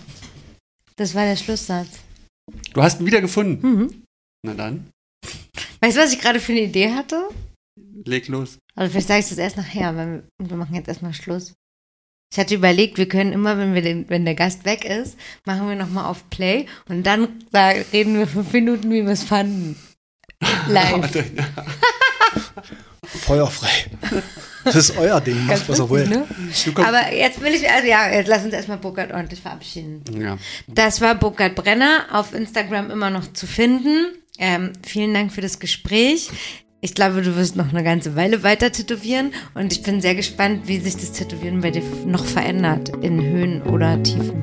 Was auch immer. Ich auch. Danke dir. Da sind wir alle gespannt. Ja. Danke euch.